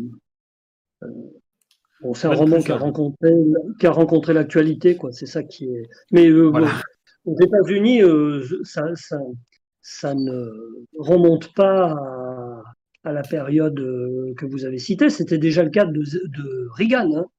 Reagan déjà euh, avait brandi ce roman en disant ce, type nous parle de demain. Quoi, voilà. Donc c'est effectivement, c'est, il a eu des prix aux États-Unis. J'ai une, question. Il n'en aurait d'ailleurs pas aujourd'hui, je pense. Hein. oui, c'est probable. Euh, Monsieur Terpent, j'ai une question parce que dans, la note wiki, euh, j'avais relevé quelque chose euh, interrogé par le Figaro en 2011. Jean Raspail revient sur son travail et il dit, je cite, c'est un livre inexplicable écrit il y a presque 40 ans alors que le problème de l'immigration n'existait pas encore. J'ignore ce qui m'est passé par la tête. La question s'est posée soudain. Et s'ils arrivaient? Parce que c'était inéluctable. Le récit est sorti d'un trait. Lorsque j'ai terminé le soir, je ne savais pas comment j'allais poursuivre le lendemain. Les personnages ont surgi, inventés au fur et à mesure. De même pour les multiples intrigues. Qu'en avez-vous à dire euh, de cette roman Oui, oui. D'abord, ça, il faut dire que c'est pas. C'est ce que je disais un petit peu tout à l'heure c'est pas le, propre du Condessa, c'est le système d'écriture majoritaire chez Raspail. Hein. Hmm. Euh, c'est, voilà, il, travaillait comme ça en général, euh, sans, sans, plomb vraiment. Donc pour le Condessa, c'est le cas. Il faut dire que c'est la première fois qu'il, inaugure le truc parce que c'est effectivement euh, quasiment son premier roman. Alors il travaillait comme ça. Il a toujours dit qu'il n'avait pas voulu faire la moindre démonstration de quoi que ce soit, et que c'était venu comme ça. C'est voilà, c'est un roman inspiré, euh, mais euh, qu'il l'avait d'ailleurs lessivé. il disait souvent, je me, quand il a été fini, je me suis regardé dans la, dans la glace, j'avais pris 10 ans. Et euh, voilà, c'était. C'est d'autant plus, plus intrigant quand même.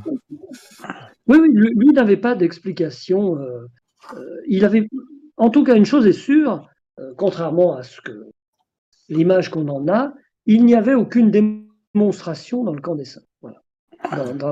Dans l'idée de le faire. Très bien. Alors, Bad Daf, je, présuppose quand même que le roman t'a peut-être un peu plus marqué. Alors, il, m'a marqué. Alors, ce que je voulais te dire, moi j'ai lu ce roman, je suis né en 62, je devais avoir 25 euh, ans quand je l'ai lu, donc j'ai lu, euh, dû le lire vers 87, un peu les années 90. Je ne sais plus en quelle année il est sorti.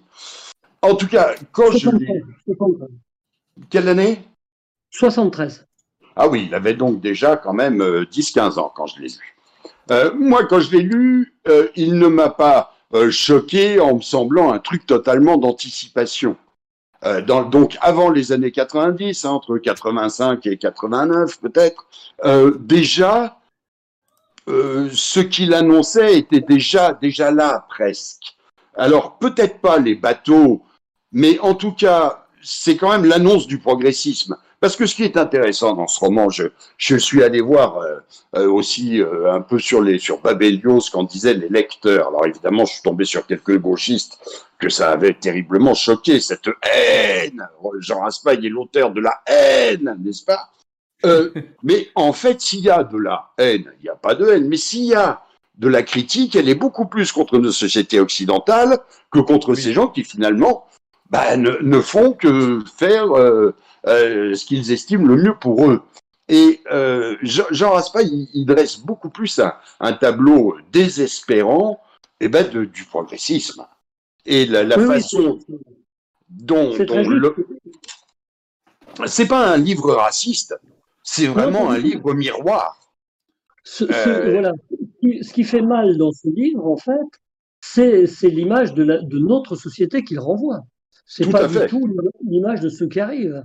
Parce que Il, y a, il y a justement du sacré euh, chez ce, par exemple, celui qui brandit un monstre euh, comme ça euh, à la poupe du navire, un enfant handicapé, aveugle, je crois, qui, qui, qui est une espèce de phare pour les autres. Euh, le sacré est de ce côté. Euh, et en revanche, il est très critique sur l'attitude des médias. De... Il est d'ailleurs un peu à clé. On, doit pouvoir retrouver des gens Daniel ou des gens comme ça dans ce roman pour euh, qui sont les, les, piliers des, des médias de l'époque. Hein. Voilà. Alors, effectivement, comme je le disais d'ailleurs tout à l'heure, euh, c'est plus une critique, puisque le trois quarts du livre, euh, c'est quand même pas sur l'arrivée de ces migrants, hein, puisque le trois quarts du livre, c'est justement leur chemin, et euh, leur chemin vu de France, hein, d'ailleurs. Donc, c'est une critique de nos médias, de notre personnel politique, de notre propre lâcheté aussi, de ne pas être capable d'assumer ce que nous voulons. Et ce qui est peut-être certainement d'ailleurs la partie la plus intéressante, mais qui malheureusement intéresse assez peu généralement les, les, les patriotes. Donc euh, oui, c'est plutôt décevant parce qu'il n'y a pas cette remise en question qui serait nécessaire après avoir lu. Euh, Mais la, partie, la partie qui fait, qui est la plus juste, est, une image euh, qui existe dans, dans, ce roman, qui est à un moment un militaire, un marin se pose la question faut-il couler ces navires avant qu'ils n'arrivent Et il y en a un, si je me souviens bien, qui prend la décision, euh, qui coule un, bateau et qui ensuite se tire une balle dans la tête. Voilà. Euh, et, Jean Raspail est là surtout, je trouve. Quoi. C'est, euh, c'est, ça le, le, dilemme du camp des saints. Je pense que nous avons fait le tour, donc nous allons passer à la dernière partie qui est celle de vos questions. Je vous prierai quand même de, de, de me proposer des questions dans le chat qui ont lien avec, avec notre thématique. Alors, je vois, j'en vois déjà énormément, hein, mais qui, ont, qui, avaient été posés avant. Alors, on nous demande euh, quels sont vos avis sur son ouvrage La Miséricorde? Alors, selon hein, qui veut répondre, moi, j'avoue que je n'ai lu que le résumé de son livre, euh, de ce livre-là, donc je, ne me sens pas capable de répondre. Euh, Monsieur Terpon, peut-être votre avis sur. Alors, la, la, Miséricorde, c'est un roman inachevé que pendant des années, Raspail n'a absolument pas voulu rééditer. C'est sous la pression, au moment où comment ça s'appelle Robert Laffont, dans la très célèbre collection bouquins, lui a fait une, réédition de plusieurs titres qu'il a cédé en disant bah, on peut publier ça de façon un peu anecdotique. Donc c'est un roman qui n'est pas terminé, qui a pour base le crime du, curé du Ruf, je crois, ce prêtre qui avait, dans les, années 50, je crois, qui avait euh, massacré euh, sa maîtresse et qui avait enceinte, qui avait arraché l'enfant du ventre pour le baptiser. Oh mon Dieu, quelle horreur. Et, donc, c'est la base du roman. Et effectivement, c'est un roman qui se veut un, grand roman catholique. Et euh, puisqu'on, puisqu'on, je le disais au début, je crois, c'est un roman où le personnage de, l'avocat, euh, Jean Raspail, est très présent là. Et c'est ce qui l'a sans doute effrayé, euh, puisque ce n'était pas un, un romancier de l'intime. Hein. Aujourd'hui, on sort d'une longue période de chantre du jeu où, les, écrivains sont le sujet de leurs livres. Euh, Raspail, c'était tout à fait le contraire de ça. Et donc, je pense que cette, euh, se retrouver à ce point-là dans ce livre l'a effrayé, et il a arrêté. Très bien. Baddav, je ne sais pas si tu l'as lu. Je, je n'ai pas lu Miséricorde, donc je n'ai rien à en dire. Voilà.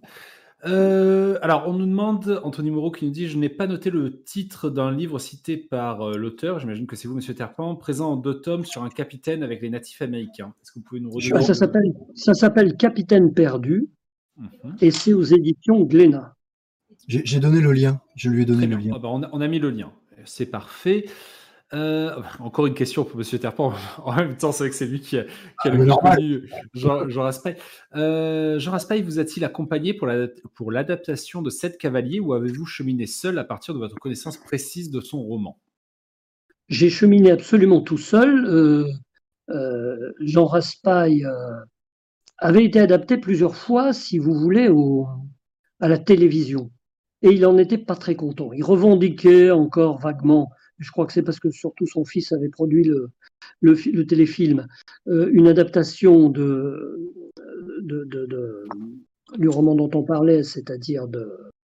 Euh, le Grand Dessin Non, non, non, le, le, roman euh, en Bretagne avec Ségolène, etc. Il y a eu une adaptation. Jeu du roi. Le jeu du roi, il y a eu une adaptation qui a été faite. Pierre Dux était le roi. je crois que c'était Martouret qui était qui jouait l'instituteur. Je ne me rappelle plus qui était la jeune fille. Et donc, il y a eu une adaptation comme ça qu'il qui trouvait pas trop mal. Ensuite, il y a eu euh, Nadine Trintignant a fait une adaptation d'un autre roman de Jean Raspail où il est assez présent, on l'a un peu oublié, euh, qui s'appelle L'île bleue et qui fait référence justement à ce moment de la débâcle. Euh, et, et, à une partie de l'enfance de Jean Raspail qui était chez sa grand-mère à Chemilly dans l'Indre. Et donc, euh, cette adaptation était très ratée. Non pas que Trintignant ait fait un très mauvais boulot, mais la productrice, qui était la femme de, Roger Hanin, je ne me rappelle plus, Christine Gouzrenal, avait été très interventionniste. Elle avait créé des personnages qui n'existaient pas. Jean Raspail, qui au départ faisait partie du, de l'équipe, avait tiré sa révérence et avait lâché l'affaire. Donc, et puis il y a eu un film sur Antoine de Tounens aussi, un film anglais qui est une coquille vide sans, intérêt. Donc, quand on lui a dit une, adaptation en bande dessinée, euh, il a vu adaptation, euh, au, départ, ça l'a pas enthousiasmé. Alors l'éditeur euh, lui a dit, mais le type a fait deux ou trois pages, j'en ai fait quatre. et on lui les a envoyés. Et donc il a rappelé en disant, mais qui c'est ce type? Il est dans ma tête. Et donc on s'est rencontrés et, il m'a dit, carte blanche, moi, je connais rien en bande dessinée, euh, euh, allez-y. Mais moi, j'avais toujours trouvé que chez Raspail, notamment dans cette cavalier et puis dans d'autres, il y avait quelque chose propre à un auteur de bande dessinée qui est Hugo Pratt. Oui. Qui est l'auteur de Fortune. Voilà. Et il y a la même chose chez Raspail, c'est-à-dire que les personnages sont dans l'action, mais en même temps, ils regardent l'action se faire. Et Corto Maltese est exactement comme ça. Hein. Qui est dans le truc et qui regarde. Et je lui dis ça, et à ce moment-là, j'ai vu qu'il avait tout lu Pratt. Donc, hmm. et en fait, ils avaient une grande, une grande une famille de culture parce que Pratt avait une bibliothèque formidable. Elle est à Lausanne, où il est mort, dans des containers, m'a dit un avocat il n'y a pas si longtemps, et où il a 20 000 titres. Et sur ces 20 000 titres, il y avait une part énorme, le colonel va bondir, de, sur l'Amérique euh, française, etc., ah. dont, il était un immense connaisseur. Voilà. ne m'étonne pas. Alors, encore une question pour Monsieur Terbourg. bah oui, quand même.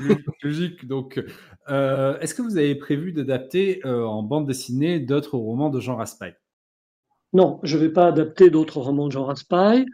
En revanche, euh, j'ai pas eu le temps de le faire avant, pendant qu'il était encore de ce monde. Euh, il m'a donné un texte qui est un inédit, qui est son ah. dictionnaire des Pickendorf. Voilà. Alors, quand il a fait les Pickendorf, euh, ex ou Razara chez, chez Albin Michel, euh, il avait écrit un dictionnaire de, de tous ces personnages. Et c'est un vrai dictionnaire euh, où il avait recensé tous les Pickendorf qui apparaissent dans son œuvre, avec quelques lignes. Ça commence avec Zara, bien sûr, et avec quelques lignes euh, euh, de biographiques. Il y en a un dans, il y en a un dans, dans moi, Antoine de Tounens, par exemple. il y en a, il y en a, il y en a un dans. oui, ils sont, qui... sont, récurrents, les Pickendorf. Voilà, il y en a un qui est en Nouvelle-France, qui est Louis, euh, de Pickendorf, qui est euh, que j'ai donc piqué à Raspail et, que j'ai fait vivre dans mes, dans mes deux albums qui sont situés là-bas, euh, etc. Dans, la même, dans le même bouquin, à la fin, j'ai représenté Jean Raspail dans une vitrine d'un petit musée chez, dans une réserve Cros, où il y aurait la vitrine consacrée à ce Pickendorf, qui est une fiction complète, mais donc j'en ai fait un pseudo-reportage. Et donc, il a fait ce, dictionnaire et à l'époque, il a voulu en faire un dictionnaire illustré. On ne se connaissait pas donc, et il a cherché un peu avec Albin Michel. comme sa culture, c'était la marine, il a cherché chez les peintres de marine. Les peintres de marine, ils font bien la mer et les bateaux, mais quand on leur a filé euh, des, colonnes de personnages comme ça, ça les effrayait un peu. Donc personne n'a voulu prendre ce chantier. Et euh, finalement, le projet est tombé à l'eau, faute de combattants. Et donc, quand on s'est rencontrés, quand on a fait cette cavalier, puis qu'ensuite j'ai enchaîné sur Royaume de Boré, euh, et eh ben, euh, Raspail me dit, j'ai ça, là. Je lui dis, ben, écoutez, je vous promets, moi, que j'en ferai la version illustrée. Donc, euh, salut à Jean Raspail, je ferai sa version illustrée, dans, je m'y colle dans les mois qui viennent. Oh, bah, du coup, nous allons avoir droit à un inédit. Euh, pour cette version. Donc, euh, c'est assez intéressant. Alors, euh, on nous demande aussi quel livre nous pourrions conseiller pour rentrer dans l'œuvre de Jean Raspail. Alors, on, a tous donné tout à l'heure nos, nos livres préférés chez Jean Raspail, mais est-ce qu'on aurait un conseil spécialement à donner pour un premier livre à lire de Jean Raspail, messieurs? En canot.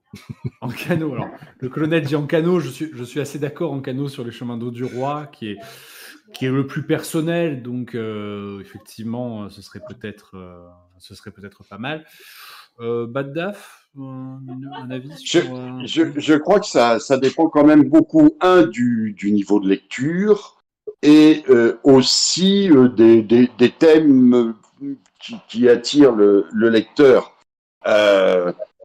vraiment, pour quelqu'un qui, qui est, politisé et qui n'est pas un grand lecteur, euh, le camp des saints, oui, c'est intéressant, et il vaut mieux lire le camp des saints que, euh, comment s'appelle l'Oberton, là? Euh, oui, j'ai oublié. oui, France, Orange Mécanique. Non, non, pas celui-là, l'autre. Ah. oui, j'ai un. Je ne les connais pas. Je Guérilla, voilà. Bon, je pense quand même que le camp des saints, même si on n'en a pas dit beaucoup de bien, est quand même supérieur à Guérilla. Ah, oui, mais c'est pas très compliqué. c'est pas très compliqué. Euh, bon, mais voilà, bon, pour commencer, pourquoi pas, si on est euh, plus habitué à la lecture et plus enclin au rêve, euh, Euh, bah, Cire, quand même, c'est Cire ou l'anneau du pêcheur sont déjà sont des romans qui sont courts, donc c'est facile de rentrer dedans. Il y a, y a, il y a vraiment une verticalité superbe. Et puis, bon, j'ai envie de dire, il faut commencer par un et les lire tous, quoi. Alors, on peut faire comme dans la boîte de chocolat, on en prend un au hasard, ou un dont la couverture est jolie. Vous savez, c'est comme les chocolats, le plus beau papier, c'est souvent le plus mauvais chocolat dedans. Euh, mais et lire, c'est aussi euh, faire le choix de se tromper quelquefois, de fermer au bout de 50 pages parce qu'on n'aime pas et d'en prendre un autre. Il hein. faut être aussi gourmand avec les bouquins qu'avec les chocolats. Alors, Monsieur Terpan, peut-être pour le, mot de la fin, un ouvrage à conseiller pour rentrer dans l'œuvre de Jean Raspail? Si vous n'êtes pas un lecteur de littérature, je conseillerais Sept cavaliers en bande dessinée. Je sais pas pourquoi. Mais oui, vous avez raison. Vous, avez raison, c'est une très bonne idée. Vous avez tout à fait raison. Et d'ailleurs, on va mettre le lien pour acheter les sept cavaliers en bande dessinée qui sont aux éditions, rappelez-moi. Delcourt. Delcourt. Donc on va mettre au, même, aux mêmes éditions, j'ai Royaume de Boré aussi, qui est un gros livre et qui est un bon Jean Raspail. on, l'oublie souvent dans l'œuvre de, de Raspail et je trouve que c'est un bon livre.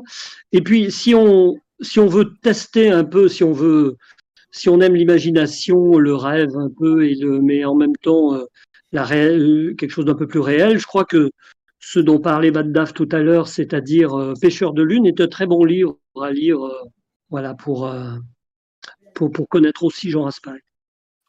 Et je, je, voudrais juste dire, et c'est vraiment pas pour servir la soupe à notre ami Jacques, euh, moi, j'ai euh, j'avais lu évidemment les Sept Cavaliers. Je suis tombé un jour tout à fait par hasard dans une librairie de BD sur euh, le, le, le, cavalier illustré, enfin la bande dessinée faite par lui. Je connaissais absolument pas Jacques Carpent à l'époque, je savais pas qui c'était, je l'ai pris comme ça, j'ai feuilleté, j'ai tout de suite aimé, j'ai tout de suite trouvé ça beau, euh, vraiment en toute sincérité et pas du tout pour pousser le bouquin d'un copain. D'ailleurs, Jacques n'est pas un copain, on s'est jamais rencontré, euh, mais c'est c'est une très belle BD, les dessins sont superbes, c'est très fidèle à l'œuvre. Et les amateurs de BD, vraiment, je vous le conseille, mais euh, en toute sincérité. Je, vous fais le petit virement habituel. Merci, vous êtes bien bon. non, mais effectivement, je suis bien d'accord. Je vous avoue euh, une chose, c'est que, étant donné que je, ne connaissais pas avant, avant d'avoir l'occasion de vous inviter, je les ai commandés. En fait, entre temps, entre le moment où on s'est eu au téléphone hier et notre émission aujourd'hui, j'ai commandé les trois. Donc, je, je vous ferai d'ailleurs un plaisir euh, d'en reparler dans, une émission, une émission prochaine sur euh, les livres que je conseille et, les, bandes dessinées pour le coup. Merci à vous. Est-ce qu'on a encore le temps pour une question, euh, Alexandre? Ah, Allons-y pour une dernière question. Moi, moi j'aurais voulu parce que bon, moi je suis sculpteur, vous êtes dessinateur on, traite de l'anatomie humaine, etc. Mais je sais aussi que vous êtes écrivain. Euh, quand, vous parlez de la méthode de, la méthode de, Jean Raspail qui était sans plan, etc. Quel, est votre regard d'auteur? Quand vous, voyez euh, la, façon de, faire de Jean Raspail quel est, euh, Qu'est-ce que ça vous fait à vous? Allez, je, moi, je me laisse porter hein, quand, quand je lis un roman. Je ne fais pas de, euh, c'est pas vrai dans la bande dessinée, par exemple, parce que dans la bande dessinée, les choses se démontent un peu devant moi, quoi. Vous voyez, c'est un peu. Euh, mais mais en, pour un roman, non, je, suis lecteur, je vois pas. Là où je me suis aperçu de ces méthodes de travail, c'est quand j'ai travaillé sur ces livres. Hein, C'est-à-dire que quand vous, vous décortiquez le bouquin, là, vous voyez mieux euh, comment les choses ont été faites, quoi. Et, et effectivement, euh, ce que, ce que, je peux dire, c'est qu'il y a un, est, il est rarement comparé en France, Jean Raspail, on lui, on lui trouve rarement une parenté. Moi, j'ai toujours pensé qu'il y a une grande parenté, c'est que c'est quelqu'un qui est proche de l'écrivain italien Buzzati. D'accord. Oui. oui, il y a un côté désert des Tartares, tout à fait. Oui. Il, y a, un côté désert des Tartares chez Jean Raspail assez omniprésent, me semble-t-il. il y a une parenté là. Et c'est quelque chose que je ne que je ne vois jamais chez, euh, chez, chez Raspail. Or, moi, quand je suis édité en Italie, les Italiens me le disent. Ah. D'accord. je, vous remercie de m'avoir répondu. pour le coup, je crois que nous avons réellement fait le tour. Alors, je rappelle quand même les actualités de chacun de nos intervenants. Donc, concernant euh, Baddaf, vous retrouverez sa chaîne et, euh, son, et le site euh, La Meute France. Je les mets, voilà, sur, euh, sur le chat. Concernant le colonel, merci à l'équipe technique, encore une fois, de remettre le lien précédent de sa chaîne. Concernant euh, Monsieur Tarpin, nous l'avons dit, donc euh, nous, avons mis le lien également euh, de la maison d'édition de sa belle-fille et de son fils, les éditions L'eau en grain, que je vous conseille, puisque j'ai également j'en ai profité pour faire, et toi que mon salaire est arrivé, j'en ai profité pour faire un petit peu mon, choix et, je compte commander évidemment l'ouvrage sur le baron guerre, puisque je pense que ça me conviendra parfaitement. Euh, et, voilà, messieurs, si vous avez quelque chose euh, à ajouter, euh, je vous laisse la parole pour un dernier mot. Non, mais écoutez, merci à tous de, votre accueil. Voilà, c'est bonne lecture. merci à vous pour vos très bonnes interventions. Baddaf, colonel, quelque chose à ajouter je, vais, laisser la, la préséance à, à Baddaf. Bon, mon, message va être très simple. Lisez, bordel de merde. Il était effectivement très simple, merci. J'aurais pas dit mieux, oui, lisez et, et, surtout profitez-en pour aller euh, naviguer en fait sur les chemins de l'histoire de France. C'est aussi un bon, un, bon, un bon biais en fait que, que de lire des romans historiques. Et moi, pour finir, je vous rappellerai que cette émission marchera encore mieux si vous acceptez de revenir une fois que nous l'aurons publiée pour commenter. Vous n'êtes pas obligé de refaire toute l'émission. Euh, vous pouvez le faire aussi, hein, ça ne vous fera pas de mal. Mais vous pouvez revenir juste pour commenter en dessous, ce qui donne une meilleure visibilité et euh, toujours la partager, euh, cette émission, sur vos réseaux sociaux. Je vous remercie à tous d'avoir été présents. Je vous remercie d'avoir participé dans le chat. Je vous dis à très bientôt pour une nouvelle émission du Cercle Richelieu sur Radio AT.